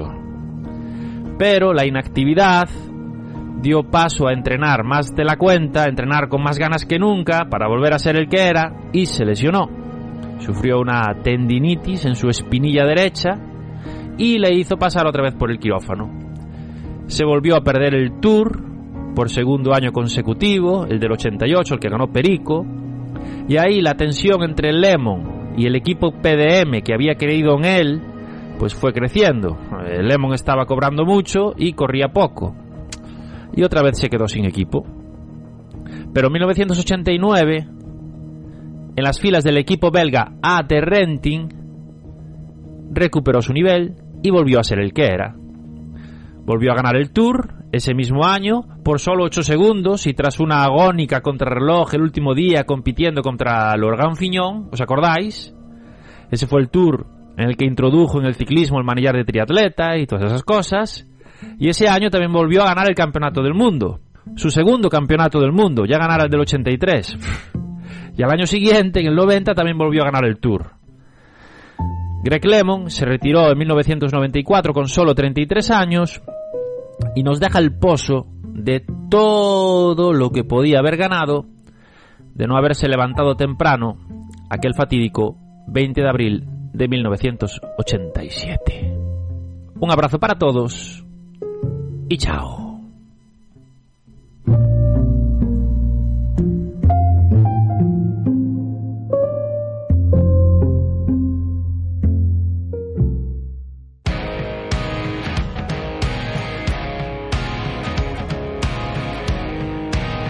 Y ahora toca la sección 2. ¡La sección 2! forever young? Or am I faking on the tip of my tongue? There's a sarcasm waiting for you.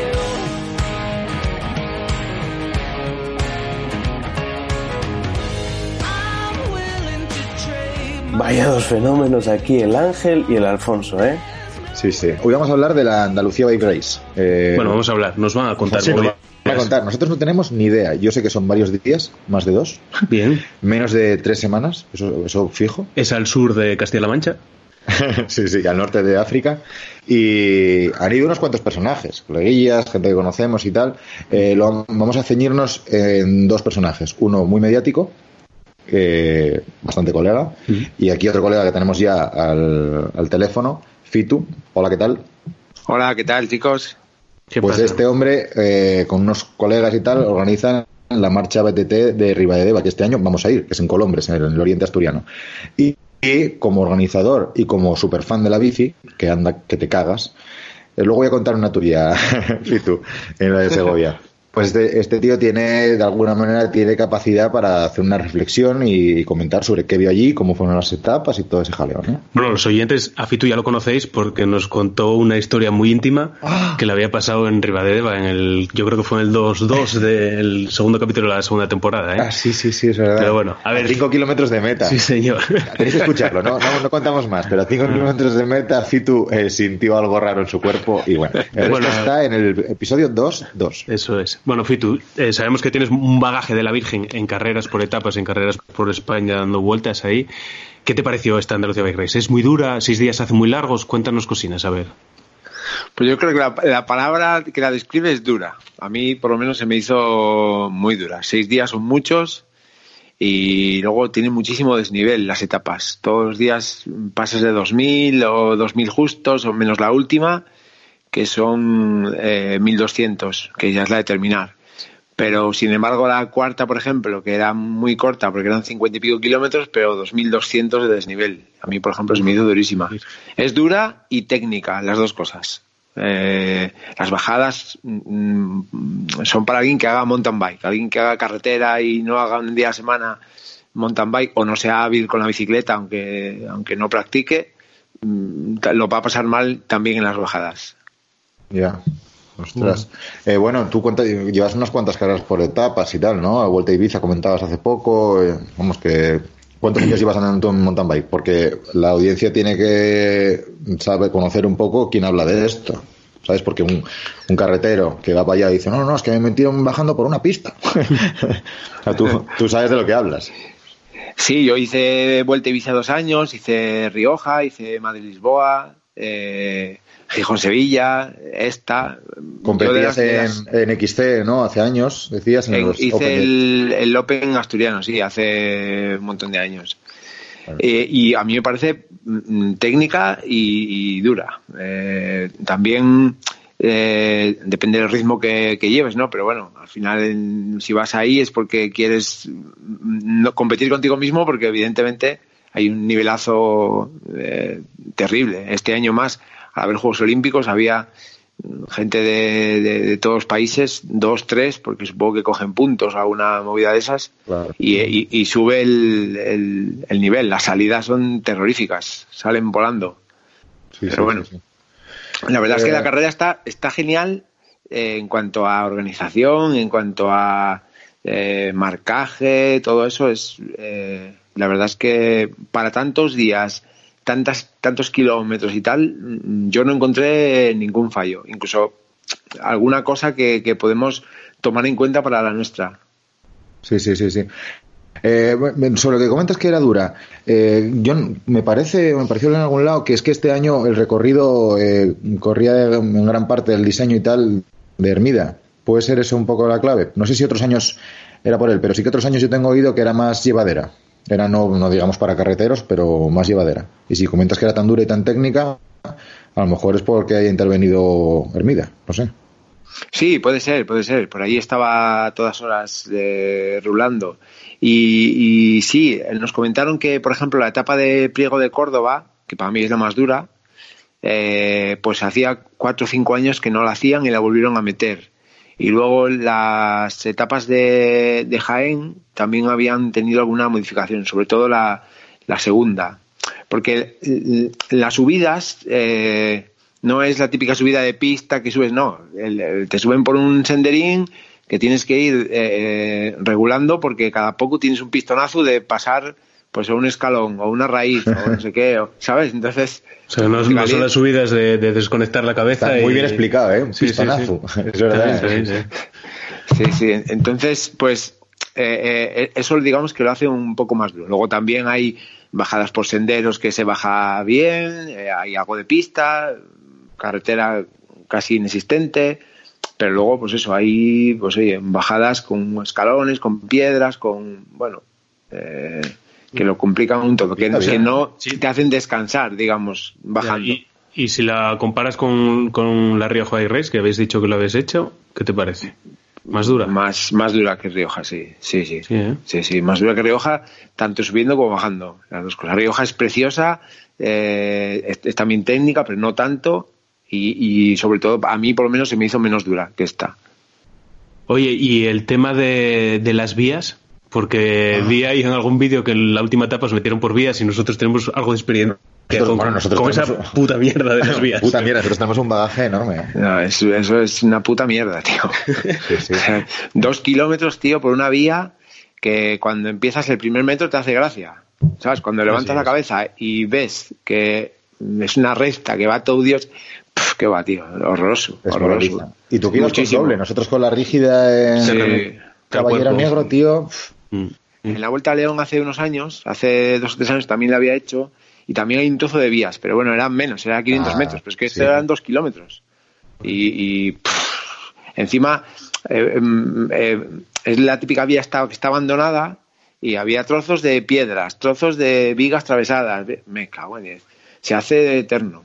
Y por lo visto es porque para llegar al sendero que, que, te, que te quieren meter, se puede cruzar una finca, pero el dueño no les deja pasar. Eso nos, eso nos explicaron. Yo iba con unos chicos de, de Priego de Córdoba que coincidí con ellos casi todos los días y eso me contaron. Bueno, eh, cada etapa es en sitios distintos, ¿no? Entiendo, o dos en Jaén y dos en Córdoba, algo así. A nivel logístico y todo eso, ¿qué tenéis que ir con caravana? ¿Os vais moviendo? ¿Cómo vas haciendo? Pues eh, sí, te vas moviendo porque dos días tienes en Jaén, después vas a Andújar, eh, después ya vas a Priego de Córdoba y luego tienes las dos últimas en Córdoba. Nosotros, por ejemplo, nos quedamos, llegamos ahí el domingo, el lunes mm, pues hicimos la, lo que era la, la contrarreloj del primer día para verla y luego el martes empieza la carrera y eh, dormimos en Jaén los primeros tres días y el día de Andújar vas a Andújar y ya duermes en Córdoba para el día siguiente ir a Priego. O sea, yo me quedé en, en, en Jaén y en Córdoba solo. La gente que va en furgo, en autocaravana o tal, pues eh, la organización tiene un parking cerca de, de la salida para, para dormir. Bueno, oye, y movidas que para, para la marcha, para el desafío Ribadavia BTT, ¿qué, ¿qué viste tú por ahí que puedas mm, copiar y pegar? ¿O que viste Pues tú que, que podrían aprender de vosotros? Mm, pueden aprender los habituallamientos. Yo creo que si vienen un día a la nuestra pueden flipar con el- nuestro habituallamiento y con lo que ellos daban allí. Porque, bueno, a mí se me hace mm, un pelín poco para una carrera de esas características. Entiendo que los pro no paran, pero el resto de batallón sí paramos, ¿sabes? Si llega al habituallamiento y que no haya Aquarius, por ejemplo, pues bueno, eh, Que no haya o que no quede. que no haya, que no quede. No que Ah. no haya, sino que O sea, no pues tú, tú vas de los primeros, joder. O sea, bueno, los primeros. Eh, Detrás de los pros, iba el, tú el andas mucho, 200, entonces iba los el últimos- 200 o el 200 y algo y, el por ejemplo el segundo día les mandé o sea les pedí que si me podían cargar a cuáles y ya no tenían bueno pues no sé sabes sin embargo en la llegada por ejemplo pues todos los días te daban un plato de pasta, un plato de arroz, eh, Sí, en la Cataluña de, también. ¿eh? de jamón york y tal. Bien, guay, pero los habituamientos, bueno, ¿sabes? Oh, Tenían hombre, agua y Coca-Cola siempre, pero yo qué sé, tú, una barrita, un. mm, eh, algo de bebida, aunque sea en un bidón, ¿sabes? De- algo, una morcillina, sí, algo, claro, claro. Sí, La eso es. chacinera eventos. La chacinera de eventos me hubiese venido bien, ¿eh? Va a hacer ahí una Sí, paella, una paella, sí. bueno, paella, arroz con cosas. Sin embargo, es eh, eh, la señalización eh, lo hace muy bien. Hay una cosa que seguramente que les copiemos, que es marcar eh, con una X los caminos que no son. Mm. Que nosotros señalizamos solo por dónde va la carrera y, y en los cruces a veces ponemos alguna cinta o tal, pero ellos ponen eh, eh, la misma, el mismo formato de, de flecha, pero con una X. Y está muy bien porque a veces no viste la flecha de por dónde va, pero viste la de, la de por dónde no. Entonces mm, te hace marcar el recorrido. Y ahí es difícil, ¿eh? porque en, en las zonas de senderos de tal hay mil sitios para ir y, y te orientas bastante bien. Sí, sí, es que hay muchos momentos en los que vas con la cabeza abajo porque o, o bien vas muy rápido, no, bueno, en el caso de Fitu sí, en nuestro, en nuestro no, pero hay muchas veces que vas muy machacado. Sí, Entonces claro, vas, claro. vas mirando hacia abajo, pensando, reflexionando sobre qué hago aquí, mi vida y tal. Y, y si te encuentras de repente una X en el suelo, dices, hostia, por aquí no es. Para casa. Bueno, anda. Y que antes de mandarse a tomar por culo, ¿alguna anécdota o algo así en estos seis días? Seguro que tienes alguna. Espero que no sea escatológica, ¿eh? No, Cuenta. no, no, no. Eh, forré el último día. ¿Caíste? El- Ah, no sí, tío. En el kilómetro 14 eh, íbamos eh, en pelotón, entramos a una especie de prau o pedregal y iba delante de mí una de las mozas que, que va adelante, no sé si a la sexta o la séptima, y había un escalón y confié en sus, en sus posibilidades de que le iba a saltar y en vez de saltarle frenó en seco. Claro, para no partirla en dos cachos, me tuve que tirar y rodar por las piedras. Claro. Para no partirla en dos cachos. Será más raro. Sí, a ver, eh, eh, pesaría 40 kilos en mojado. Eh, yo, con mis 80, yo con mis 80 kilos, si a la velocidad que, que entró ella en el camino y yo entré detrás, eh, no me tiro, la hago, vamos, dos trozos mínimo. Pues en la Y claro, rodé por, por las piedras y bueno, tengo un codo un poco ahí escacharrado. Pero bueno. Y tú, no es no, ¿eh? Recuerda. No es una, no, una tirita y a correr. Exactamente, una tirita de Bob Esponja y a, a correr. Lo que está guay es llevarte ese, ese regalo para casa, que por lo menos tienes ahí Claro. heridas de guerra. La medalla va Sí. para un cajón, pero eso lo vas a ver siempre. ¿eh? Eso contigo, sí, sí. Sí, sí, sí. Bueno, le podía Pero pasar bueno. como te pasa a ti, Edu, con, con Nico, ¿no? Que decía, mi papá siempre se cae o algo así, ¿cómo fue? Sí, sí. Creo que tuviste un par de caídas en unos meses. Y yo no quiero andar en bici, que, que tú siempre te caes. Me vas a enseñar a mí cuando estaba enseñando a andar Es en verdad, bici. es verdad. Ah, bueno. Bueno, muy bien. Pues Pues, nada, gracias, Fitu, tío. Bueno, nada, a todos los que estáis escuchando esto, eh, eh, hay un vídeo de la marcha del desafío Ribadeva BTT de hace dos años, creo que fue, Mm. que se llama MTV en el Paraíso. Eh, la próxima semana, dentro de un par de semanas, por ahí, pues tendréis un vídeo de reconocimiento de, las de, de este año. Vamos a ir hasta Colombres y tal a dar un paseín con Fitu y con los colegas por allí. Porque vamos a volver. Porque, claro, este año volvemos, que es el eh, 17 de mayo Eso es, 17 de mayo. De 2020, claro. no vamos a estar preparando los tres años para una, para una marcha, llegar para allá. Bueno, guay, guay, muy, muy, muy buena zona el oriente de Asturias. Y la verdad que la pisamos poco. Bueno, Bueno, pues tío. eso. Muchas Bueno. gracias, Fitu, por contar tu movida. Venga, Venga, nada, un saludo. Hasta luego. Hasta luego. Hasta luego. Cuídate, por Dios. Bueno, pues ahí dejamos a Fitu, ¿eh? un buen paisano, sí señor. Ahí lo dejamos en Colombres, defendiendo la frontera. sí, sí, está ahí como, como Gandalf, ¿eh? No pasaréis. Bueno, pues ahí tuvimos a Madrazo de Cántabro, volvimos a Asturias con, con Fitu y volvemos otra vez a Cantabria. Eh, A sí, buscar un vasco. A buscar, sí, sí, un guipuzcoano. Aquí tenemos para comentar sobre varias movidas, algunas bastante tochas. Odey Gil. ¿Qué pasa, Odey, Muy, muy buenas, señores. ¿Qué tal estáis? ¿Qué tal? ¿A qué te muy bien, dedicas? muy bien. ¿Qué tal? oh? Pues muy bien, aquí andamos. Ya de, de mañaneo, ¿no? Que se diría. Ya es hora más bien de comer, pero, pero bien. Aquí recuperando un poco todavía los restos de la, de la Andalucía Race. Bueno, ¿qué, ¿qué tal te fue? ¿Contento? Sí, pues la verdad es que sí. O sea, sí que es verdad que venía de haber hecho un gran parón después de de Costa Blanca, pues por trabajo, porque al final me cuesta mucho recuperar también entre prueba y prueba por toda la paliza que supone ya no solo correr, sino también estar con los vídeos diarios y todo el Cristo. Y pues la verdad es que los primeros días pues me sentí como el culo, básicamente.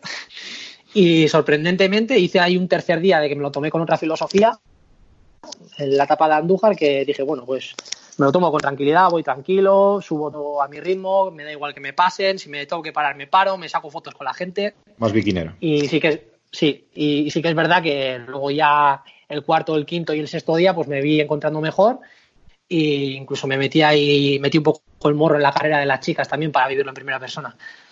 Bueno, bueno, guay, guay.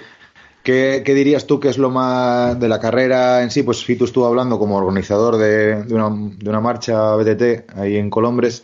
Estuvo comentando movidas que le gustaron, otras que no le gustaron. ¿Qué te pareció a ti lo mejor? Que ha sido un montón de carreras y tienes, bueno, el ciclista de siempre, ¿no?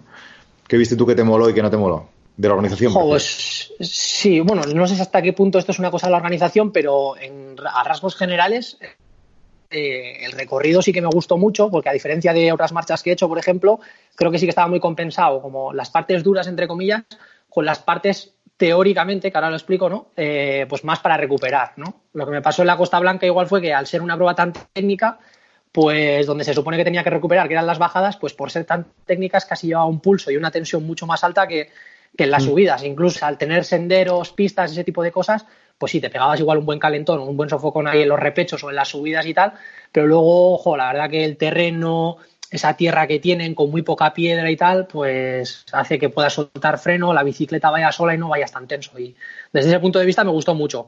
Sí que es verdad que pegó un buen tirón de orejas cuando llegué a meta el sexto día a, Antonio a José Antonio Hermida, porque el regalito ese de las traviesas, o sea, ¡fua! Pero hay que te quejas, si, si solo fueron dos kilómetros. Nosotros en el Caballero Negro debimos hacer 15. Sí, por lo también me acordé de vosotros. Sí, también me acordé vida. de vosotros porque, de hecho, cuando me dijeron los días antes, jo, pues el último día tenéis lo de las traviesas que están planteándose si mantenerlo, si no mantenerlo, yo dije, guau, sé que en el Caballero Negro se, se cagaron en lo más barrido. Joder, mucho. Y con rígida, tú también. Sí, sí, yo con rígida también. Sí. Sí, La espalda, sí. los hombros, tío. Sí, que, que no tenías un descanso, o sea, es que era traviesa, traviesa, traviesa, y dices, venga, venga, pues a ver si me puedo ir para un costado a un sendero, que va. O sea, era todo traviesa, traviesa y piedra, y lo malo ya no es las traviesas, sino las piedras estaban muy sueltas, pues típica piedra de, de vía de tren, que al final igual la con la cubierta, te salías saltando y le pegabas un viaje al cuadro o te daban la Sí. rodilla que dices, ¡buah! Es verdad, es verdad. Sí, ¿eh? sí, sí, sí. El balasto, se llama balasto esa piedra. Sí, muy sí, duro. Pero bueno, muy contento, ¿eh? ya te digo. Y a nivel organizativo, pues igual sí que comparado con la Costa Blanca, que es así la que tengo más reciente, lo que sí que me gustó mucho de la Costa Blanca es que hay como un centro neurálgico y todo sucede ahí, e inicio, salida de etapa, tal. Entonces, logísticamente, eh, el tema de madrugones, de desplazamientos, todo ese tipo de cosas está muy bien organizado. Y aquí al final, pues bueno, es lo que tiene que se llame Andalucía y que quieran pasar por varios municipios. Entonces, esos traslados de ahora me tengo que ir hasta Andújar, ahora me tengo que ir hasta Priego de Córdoba, ahora me tengo que ir a no sé qué. Pues bueno, eso sí que es un poco igual más coñazo, pero también lo bueno que tiene en contra es que a nivel paisajístico encuentras de todo. Entonces, pues no sé, es un pro contra, pues depende por qué rasero lo mires. Bueno, eso es inherente a la prueba. Eso, claro, evidentemente es- tienes que estar dispuesto a ello. Son distintas y Sí. ya está. Claro. Sí. También- Y paredones, porque nos decía Fitu que, que, era, que había mucho que subir. Y las bajadas Sí. duras, decía, que era bastante técnica. Pues después de la yo, mm, Sí, Ya. yo me he venido con una sensación totalmente contraria. O sea, sí que es verdad que había una bajada que, bueno, se las traía, pero yo en lo que vienen siendo bajadas, mm, generalmente no temí por mi vida. En la Costa Blanca sí. Y incluso te atrevería a decir que por el hecho de ir con una rígida en una Costa Blanca en algún momento, pues sí que lo hubiese hecho mimos a una doble, pero aquí no la he echado en falta en absoluto en la Andalucía. O sea, sí que me ha gustado mucho. Lo de, la, lo de las carreras estas por etapas vamos a dejarlo a un lado porque tenemos también otro tema que comentar contigo. ya hemos hablado bastante de Andalucía Bike Race, una publicidad que, que dejamos aquí para ellos. Oye, promociona un poco tu movida también, que estás. ¿Cuál se Eh, supone que es mi movida? Ah, Vicom. Joder, pues es tu movida. Bueno, bueno, no sé, aquí, yo creo venga, que... venga. No, joder, yo creo que al final, pues por evolución propia de- del formato que tenemos, tanto vosotros como yo, pues hemos visto ahí un nicho, un filón, que es pues teniendo un escaparate tan importante como tenemos, que son nuestros canales de YouTube, pues el hecho de reciclarnos un poco y buscar otras vías, ¿no? También relacionadas con la comunicación, la creación de contenidos, la publicidad, el marketing. Entonces, pues bueno, conscientes de ese escaparate, pues hace año y pico, pues un poco por exigencias también, ¿no? Porque me venían clientes que pues decían, quiero ser embajador tuyo, pero tengo estas carencias, no sé qué tal. Y decía, jo, pues y esto ya no es cuestión de embajador o no embajador, sino si esto te lo puedo hacer yo como profesional del sector. Me decían, ah, pues me interesa más por ese lado. Entonces, pues así es como surgió Bicom, que es una agencia de marketing digital especializada pues en deporte concretamente y luego también con una fuerte incidencia en todo el tema de programas de embajadores, influencers y ese tipo de cosas, porque está muy en auge y que al final pues desde el know-how de eh, saber qué es lo que se pide desde una empresa y saber lo que, entre comillas, cómo quieres que te traten desde el punto de vista de influencer, pues cre- creemos que ahí hemos dado con, con la clave y la verdad que nos va bastante guay. Cojonudo. La verdad que... Pues nada, nos debes unas cervezas. Sí, señor. Vale, Venga, va. vamos a comentar Vale, eso aquí sobre, hecho. la, sobre la movida de Iberobike, que estos días nos ha tocado bastante los cojones. A ver, eh, Y- resulta que hay un youtuber asturiano que se llama Javier Ordieres, que muchos conoceréis. Eh, bueno, nosotros es bastante coleguilla y tal, y vale, tenemos un poco de cariño y esas Sí, cosas. Hace trail running más que bici, pero Sí, bueno, bici pero también. bueno, últimamente, él- bueno, y él, joder, de joven y todo eso, competía en, Sí. en ciclismo y tal, y bueno, luego le dio al trail running y tal. Bueno, la historia fue que hizo la Asturias, la Asturias, sí, la Andalucía Bike Race, y estos de Iberobike hicieron un artículo, es que me da vergüenza su artículo. blog, ¿no? Se llama Vergüenza ajena o real emotion. ¿Qué sientes al ver a este youtuber? Y nada, la historia fue que, que Javi cuando entró en meta, bueno, pues, pues se vino muy arriba después de la sexta etapa, después de haber caído en la tercera o en la cuarta, haberse mancado bastante la mano, no sé qué, y acabó y bueno, eh, pues Se vino un se, poco se- arriba. se vino muy arriba. Pero bueno, eh, los que lo sigan en su canal, él es así. Sí, es verdad. Y él se va ahí al Mont Blanc y entra así en meta. Y, y se va aquí a. Sí, pero bueno, que yo creo que las sin tres irnos carreras, muy lejos. Sí, o sea, yo creo que sin irnos muy lejos, eh, todos los comentaristas viven así también el fútbol, ¿sabes? Si no estamos viendo artículos Joder. en el marca diciendo, joder, es que no sé quién de la SER se ha venido muy arriba celebrando el gol de no sé quién, que es un puto gol, ¿sabes? Pero no sé, pues Sí, sí, parece que chirría que, Toda la puta razón. pues parece que chirría que pues una persona, o sea, yo sí que, yo por ejemplo, en el ciclismo, pues no sé si a día de hoy por alguna cosa me podría emocionar de tal manera, pero bueno, cada uno tiene sus emociones y las gestiona como quiere y es totalmente lícito. Ahora que de ahí se haga un artículo, No, Pues pero no es sé. que no, no- no es ningún artículo, son eh, cuatro párrafos puestos ahí que parecen tweets, eh, metiéndose con él, metiéndose con los youtubers, metiéndose con los influencers, metiéndose con todo el mundo, diciendo que si tomó demasiados geles de cafeína, que quien no siente vergüenza de esto, que si le da un poco un poquito de grima, una puta vergüenza de artículo. Eso es así. Y joder, y cualquiera Sí, sí. Que, conso- que conozca a Ordieres es un tío que es visceral a tope y que lo vive a- las cosas a tope. Yo no lo viviría así, yo no lo contaría así, no, pero él lo hace así y a mí me parece fenomenal. Sí, sí, porque él tiene mucha energía también. Eh, ya solo los vídeos que hace en, en el Zulo este, donde tiene que recluirse cuando llueve en su, en su habitación, o en la furgo esta que prepara ahora, son vídeos en los que le ves al tío con una energía de la hostia. Y es que es una persona que es así. Entonces, quien ve eso desde su casa y no le mole, pues que lo quite. Pero de ahí a, a utilizar una plataforma de difusión tan grande como Iberobike, que creo que tiene unos 30.000 o así en, en Facebook, para castigar a este tío, no me jodas. Y de hecho ahí están todos los mensajes eh, en su publicación en, en Facebook, dándole caña a Iberobike. No, pero ¿dónde vais a machacar a este chaval que lo único que ha hecho es entrar un poco flipado, pero bueno, porque, porque venía muy arriba, porque no pudo hacer la penúltima etapa y consiguió con la mano jodida hacer la última y entrar a meta el último día, donde vais eh, castigando de esa manera que no ha hecho mal a nadie, joder.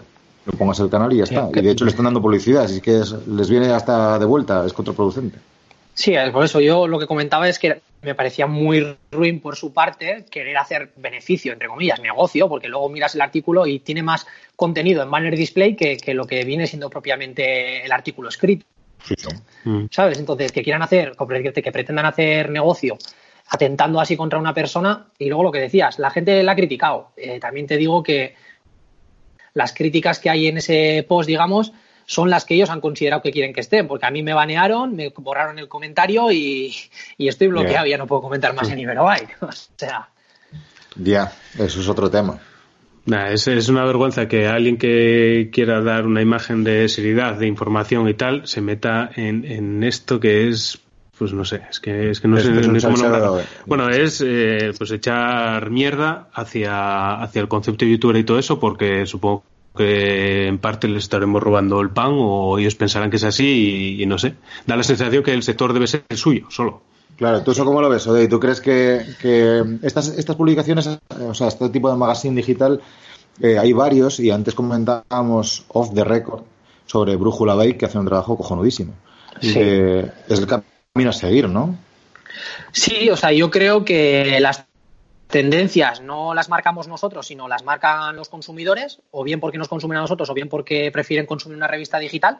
Y la tendencia ha llevado a que la gente, pues bueno, consume otros formatos, pues que en lugar de leer, pues prefieren ver igual los contenidos en, en formato de vídeo. Entonces, hay medios como Brújula, pues que igual sí que se han sabido aprovechar y unirse un poco, o ir de la mano de, pues incluso también de contenidos generados por youtubers o tal, o sí que le dan un poco ese enfoque, pero sin embargo es como que Iberobike en este caso la sensación me da que atenta un poco sobre ese ciclismo más moderno que hoy en día pues pasa en YouTube o en redes sociales y tal, y ya no es que les moleste solo la entrada en meta de Ordires, sino es que ya atentan entre los ciclistas profesionales o instagramers que van haciendo fotos con el móvil por ahí, o el que se está fijando una vez acaba la ruta en qué PR se ha conseguido en Strava o qué comps tiene, o sea, que yo creo que están atentando totalmente hacia la tendencia por la que va el mercado y, y yo no sé hasta qué punto es acertado.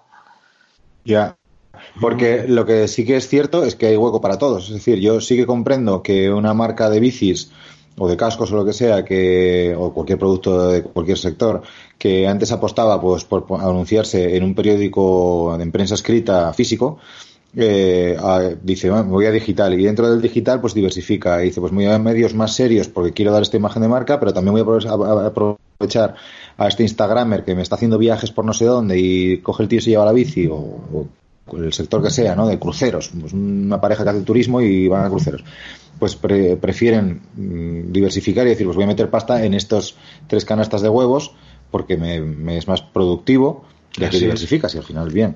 Eh, pero claro, lo que no puede ser es que una, una publicación de estas eh, se dedique de alguna manera a decirle a la audiencia, al total de la audiencia, que no, no toda la audiencia les ve a ellos, igual que no toda la audiencia nos ve a nosotros, ¿no? Mm. Decirles, esto está mal. Esto está mal porque este tío es un flipado, porque andan utilizando cámaras cuando van en carretera en una nacional que los coches pasan a 90 por hora.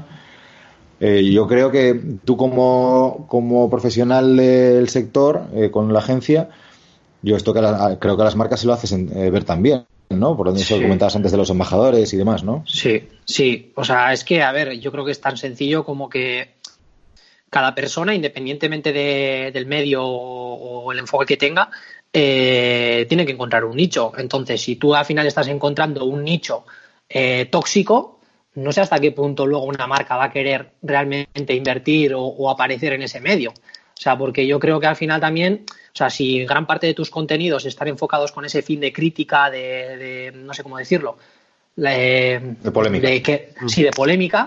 Bueno, eh, el SEO vende, el día, pero- Sí, por, por mucho que tengas capacidad luego de hacer un artículo muy profesional, muy bien redactado o, o muy objetivo, eh, ostras, ya te estás posicionando claramente, ya no con un artículo, sino con varios, en ese nicho de hater, ¿sabes? Entonces, Claro, sí. lo que pinta un banner de Megamo, ponle, eh, aquí junto a, a la- a ese titular de ¿qué sientes al ver a este youtuber? Y Sí. esas- esos O- párrafos o que hay es aquí más, tan o sea, dolientes. Y, y te pondré un ejemplo claro. Imagínate que por lo que sea Berria está invirtiendo en ese blog. Ahora, si resulta que atentan contra uno de sus embajadores, eh, hostia, eh, pues mira, es claro. que igual coge Berria y dice, oye chatos, eh, que se- eh, vale que habéis criticado a estos, pero que es que a este le estoy poniendo yo las bicicletas y vaya Claro. publicidad de mierda me estáis dando. Pues es que con ese tipo de cosas yo creo que hay que andar muy, muy, muy al oro.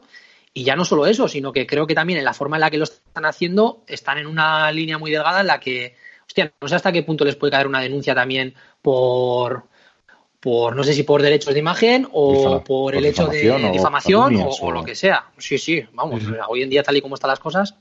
Eh, dentro de que a lo mejor el tema no tiene más eh, discusión, porque es solo que estamos calientes y había que soltarlo, había que echar el veneno, eh, sí que es que merece la, la pena la mención, porque es que esto, esto es un ataque muy asqueroso. Sí. Entonces, Esta peña, Si no, hacemos a- un llamamiento a para que a partir de ahora, si lo que quieren es hateo, pues todos los que escuchen este podcast vayan a Iberobike a rajar esos artículos. No, no, no, no, nosotros tenemos bastante mierda ya con, con lo que tenemos en nuestra casa. Ahí os lo dejo, la mierda para No, no, vosotros. Vaya bomba que lanzó el cabrón de Odey, Sí, ¿eh? sí, sí, sí, ahí está, ahí se mete ahí entre la ahí haz, un podcast tú, cabrón. Nada, oye, mira, cada uno lo que haga y oye, también a ellos supongo que les parece mal lo que hacemos nosotros y ya está. Venga. Pero- Bueno, Odey, para ir finalizando, ¿qué tiene, ¿cómo tienes este año? ¿Cómo te encuentras? ¿Qué carreras vas a hacer? Eh, ¿Vídeos chachis? Lo estás haciendo guay últimamente, ¿eh? Sí, yo creo que he encontrado ahí un poco el nicho ese de ir a carreras mm, guapas, importantes, por decir una forma, e intentar transmitir las cosas pues desde un nivel más o menos bueno, pero sin tampoco descuidar el, el- el eso, el, el hecho de comunicar, transmitir, ser fiel a los principios y a la imagen de uno mismo. Y, y, pues bueno, se ve que me, yo, por ejemplo, siempre lo digo, ¿no? Que cuando estoy más o menos bien de forma, eh, tengo un nivel como para ir con las primeras chicas. Hostia, pues yo creo que ahí es un nicho guapo, porque a mí, o sea, sinceramente, estos días me ha flipado poder ir con las tías y que literalmente me hayan reventado. O sea, porque es que no era capaz ni de seguirlas, tío. Es que anda Seguro, mucho, claro. seguro, sí, sí. seguro que sí. Sí. Y Pero me parece un bueno, nicho pues- guapo. O sea, yo creo que las chicas en este deporte pues son las grandes olvidadas porque tampoco es que haya youtubers femeninas dentro de este mundo. Y oye, pues el otro día me agradecía, ¿no? Me dice, hostia, gracias por dar visibilidad porque en el vídeo del quinto día hice Mm. como un homenaje a las mujeres, ¿no? Porque es que flipé. O sea, Claudia Galicia, una tía que el cuarto día coge, se cae, se rompe, tiene una doble fractura del dedo gordo y al día siguiente, en plan, en vez de coger y decir, mira, me voy para mi casa a dormir la mona, dice, no, no, cambiarme el pulsador de la XS a la mano izquierda porque ahí puedo cambiar y luego como no puedo beber agua con el bidón con la mano derecha, me llevo una camel y salgo y con los tres minutos de ventaja que tengo igual todavía mantengo el liderato. Hostia, Coño. ole sus ovarios. No, no, no. Sí, señor. ¿Sabes? Entonces, este tipo de cosas, por ejemplo, a mí me parece que este es un artículo que tranquilamente se podría haber compartido en un Iberobike, en un Brújula Bike o llámalo como lo que quieras, y que se hayan centrado en la chorrada de los dieres, pues es que me toca la fibra. ¿Sabes? Pues Entonces, sí, pues mientras normal. esté yo ahí para resaltar un poco este tipo de historias, o sea, ya te digo, ¿eh? Lo mismo es con Joder, chicas que. lo es con- Batman. Te lo he dicho, te lo he dicho un montón muchas veces. Es Batman, el Batman vasco. Sí, a ver, me gusta yo mucho. ahí no habrá dar- injusticias. Sí, no, pero sí que me gusta mucho eh, dar visibilidad pues, a las injusticias, entre comillas, dar visibilidad también a todas esas historias eh, pues que por H o por B pues no tienen un hueco en, en las, en las planicies o yo no sé cómo decirlo, en los medios, y, pero sí que es claro que, o sea, sin, y luego pues no me gusta caer en el en ser ególatra, ¿no? De yo, yo, yo, yo. Si yo tengo que prescindir de que un vídeo hoy trate de mí y lo enfoco en chicas, no, no tengo ningún problema. O sea, al final lo que me gusta es transmitir buen contenido. Y si con eso entretengo, pues perfecto, pero no tengo por qué ser yo el protagonista. Odey, Oye. deja, deja este tema porque Oye, es que me estoy poniendo mal. nada. Y te dejamos ahí, ¿vale? Vale, vale. Venga, Cuídate. tío. Venga, a tomar por culo. Mami, tranquila que voy a estar bien. Creo.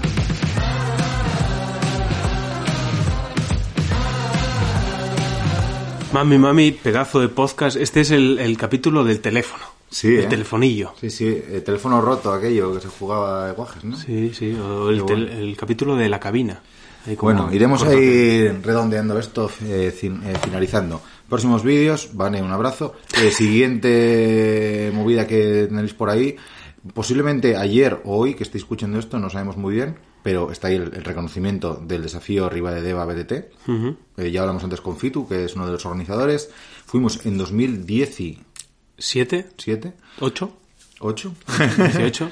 El vídeo se llama, hay un vídeo de aquel día que pasamos muy guay, Solín y tal, Dani Matas ahí cabeceando, que bien lo pasamos, joder. Ahí por Colombres y tal, zona muy guapa, ¿eh? Y, y ese vídeo se llama, eh, como ya dijimos antes, MTV en el paraíso. Está muy guapo y, y el vídeo de reconocimiento, que todavía no está grabado porque entramos en paradojas temporales de nuevo, eh, a ver si nos pilla Solín y tal, joder, es una zona muy guapa, ¿eh? La, bajada esa a la playa de la Franca. El oriente asturiano mete miedo. Abusa, abusa. Es, es como la zona de la costa atlántica. Sí. Esa zona de Rías Baixas es que es abusar. guapísimas, bosques cojonudos. Bueno, pues ya habréis visto o ya veréis el vídeo de, del reconocimiento del desafío Riva de Deva, que iremos. Y vamos a sacar también vídeos sobre la Cape. Igual que los vídeos del año pasado, pues hablarán un poco de favoritos, recorridos, bicicletas. Exacto. Pues igual que el año pasado, yo creo que son vídeos que interesan. Está guay. La carrera guay. Mainstream que hay, la retransmiten en- por La YouTube mejor en carrera del mundo. La mejor carrera del mundo. Eso es. Y, joder, y mola mucho, va por parejas. Hay un- una movida que soltó Avancini ahí. que Hostia, hay pullitas, ¿eh? Hay pullitas. Eso para los vídeos. Sí, sí, Eso, sí, sí, Pero sí. está guay. Avancini nunca deja indiferente a nadie. No, y no, luego tiene al lado a Fumich, que va ahí, que es como el colega callado. Que se va a retirar este año ya. Sí. Todo eso, oye, para despedida. Y nada, eh, el fin de semana que viene nos vamos a ir a Bilbao, así que también la semana siguiente veréis vídeos de todo lo que hicimos por ahí por Bilbao. Comer chuletón, beber zuritos, comer chuletón, beber zuritos y un poco de bici. Un poco de bici con bicis nuevas. Ay, sí, ay, es verdad. Habrá por, vídeo también, por movidas. tercer año renovamos con Canyon y, y seguimos con ellos. Como si fuésemos alguien, ¿eh? Eh, Canyon se quitó la chusma y quedamos nosotros. Sí, sí, pilló ahí a, a Fabio Whitmer, renovó ahí a tope a, a Ceilín del Carmen Alvarado. Sí, señor, a un tal. Matthew Van Der Poel y a unos tal Biquineros. Tócate los cojones. Oye, Venga. jamás pensé vernos en esta, es increíble. Bueno, muy- muchas gracias a Canyon. Cierre, Jorge. Empezamos. Bueno, movidas, eh, efeméride, evidentemente. 9 de marzo de 1959. ¿Sabes qué sucedió? ¿No? Se puso a la venta la primera Barbie. La Barbie esta de los cojones con medidas imposibles. Ahora están haciendo Barbies más antropomórficas, pues que con el cuello normal como una persona. Es que, joder, la Barbie, tío, es, Eh, tenía- es que tenía fino hasta el cuello. Sí, muy largo, un muñeco rarísimo. Pues eh, eso es la muñeca más famosa del mundo y empezó a comercializarse en el 59. Y esto me recuerda, yo siempre uno las efemérides con movidas que me pasan a mí, que para Reyes le cayó a mi hija una rosaura. La rosaura, para los que no tengáis hijos o hijas, eh, es una muñeca de tamaño real que se regala pues a niñas normalmente, bueno, en nuestros días ya da igual porque los niños y las niñas comparten juguetes, eh, les da igual, ¿no? Pero bueno, esto le cayó a mi hija que va a cumplir ahora 6 y le cayó una muñeca que tiene su estatura más o menos, mide pues no 10, no 20, no sé cuánto mide la muñeca de los cojones, pero ¿qué pasa? Que es eh, demasiado real. Y, la niña le cayó ahí un pedazo caja de la Virgen, ese muñecón de la hostia, donde lo meto, no sé qué. Bueno, mis suegros pues no piensan en esas movidas. Como un colega que nos regaló una batería hace un tiempo. Cabrón, ¿cómo me regaló una batería para niña? Me estuvo volviendo loco. Pues eh, lleva a Rosaura para casa, toda feliz, día 6 de enero. Y nada, la voy a maquillar, no sé qué, no sé cuánto. Bueno, pues esa noche la muñeca durmió en el garaje. porque le daba mal rollo. hombre. Le daba mal rollo. Ahora ya no duerme en el garaje porque en el garaje, pues quieras que no, pues le pueden atacar los bichos, yo qué sé, eh, mierdecilla y por ahí. Ahora duerme en el, cuar- en el cuarto, ¿no? En, el- en el armario donde tenemos las escobas y la, la fregona y tal, porque da miedo. E- Y ella dice que le da miedo porque es china. ¿Porque es China? Sí, porque leyó en la etiqueta y Ah, pone que- Made in China. Pero los ojos estaban Y, y redondos. también, eh, pero como muy separados y algo achinados. Sí, sí, es verdad que tiene una... Ya subiré una foto a O Stories. sea, como la del anuncio aquel de la PlayStation 1 o 2, igual era, ¿eh? Correcto, ¿Eh? correcto. Sí, ¿eh? de, ese, de palo, sí, sí, da, da bastante rollo. Y, y yo vivo temorizado, porque esa niña, o sea, niña, claramente dentro de esa muñeca vive una persona que un día va a cobrar vida y me va a estrangular por la noche. Hostia, qué bueno. Lo contaré en YouTube. también. Pues mira, ahora que dices eso de las Barbies y tal, leí yo el otro día que la persona que tiene una Barbie, la probabilidad dice que lo normal es que tenga más de siete ¿Siete qué? Barbies. ¿Ah, o sea, sí? si tiene una, lo normal es que tenga más de siete. Ostras. Mira No sé, no sé cuál es la probabilidad, si es el 95 o el 80 y pico. no Qué sé, buen negocio. ¿no? Para Mattel, ¿no? Que hace. Y en el mismo sitio leí que el 7% de la población en el mundo está borracha actualmente.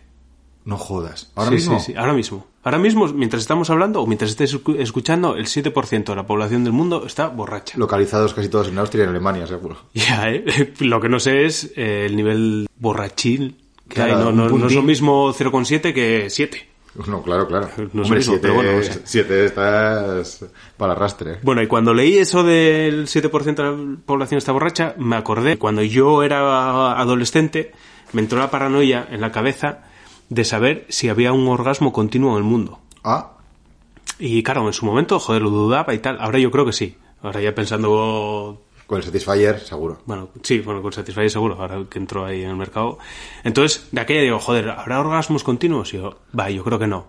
Venga, pues una cosa un poco más real. Y yo, probablemente en el mundo se esté escuchando una canción de los Rolling Stones de continuo. Fijo. Fijo. Entonces digo yo, eso seguro.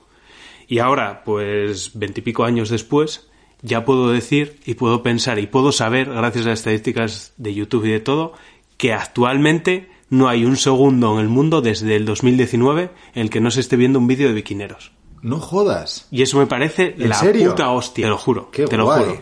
Así que eso me parece una cosa tan guay y que le hubiese reconfortado tanto a mi yo del pasado que eh, solo desde aquí solo podemos daros las gracias. Ya te digo. Que sigáis ahí, que sigáis escuchándonos, viendo los vídeos y nada más. Y aquí yo creo que podemos cerrar el, el podcast con un gran gracias. Gracias.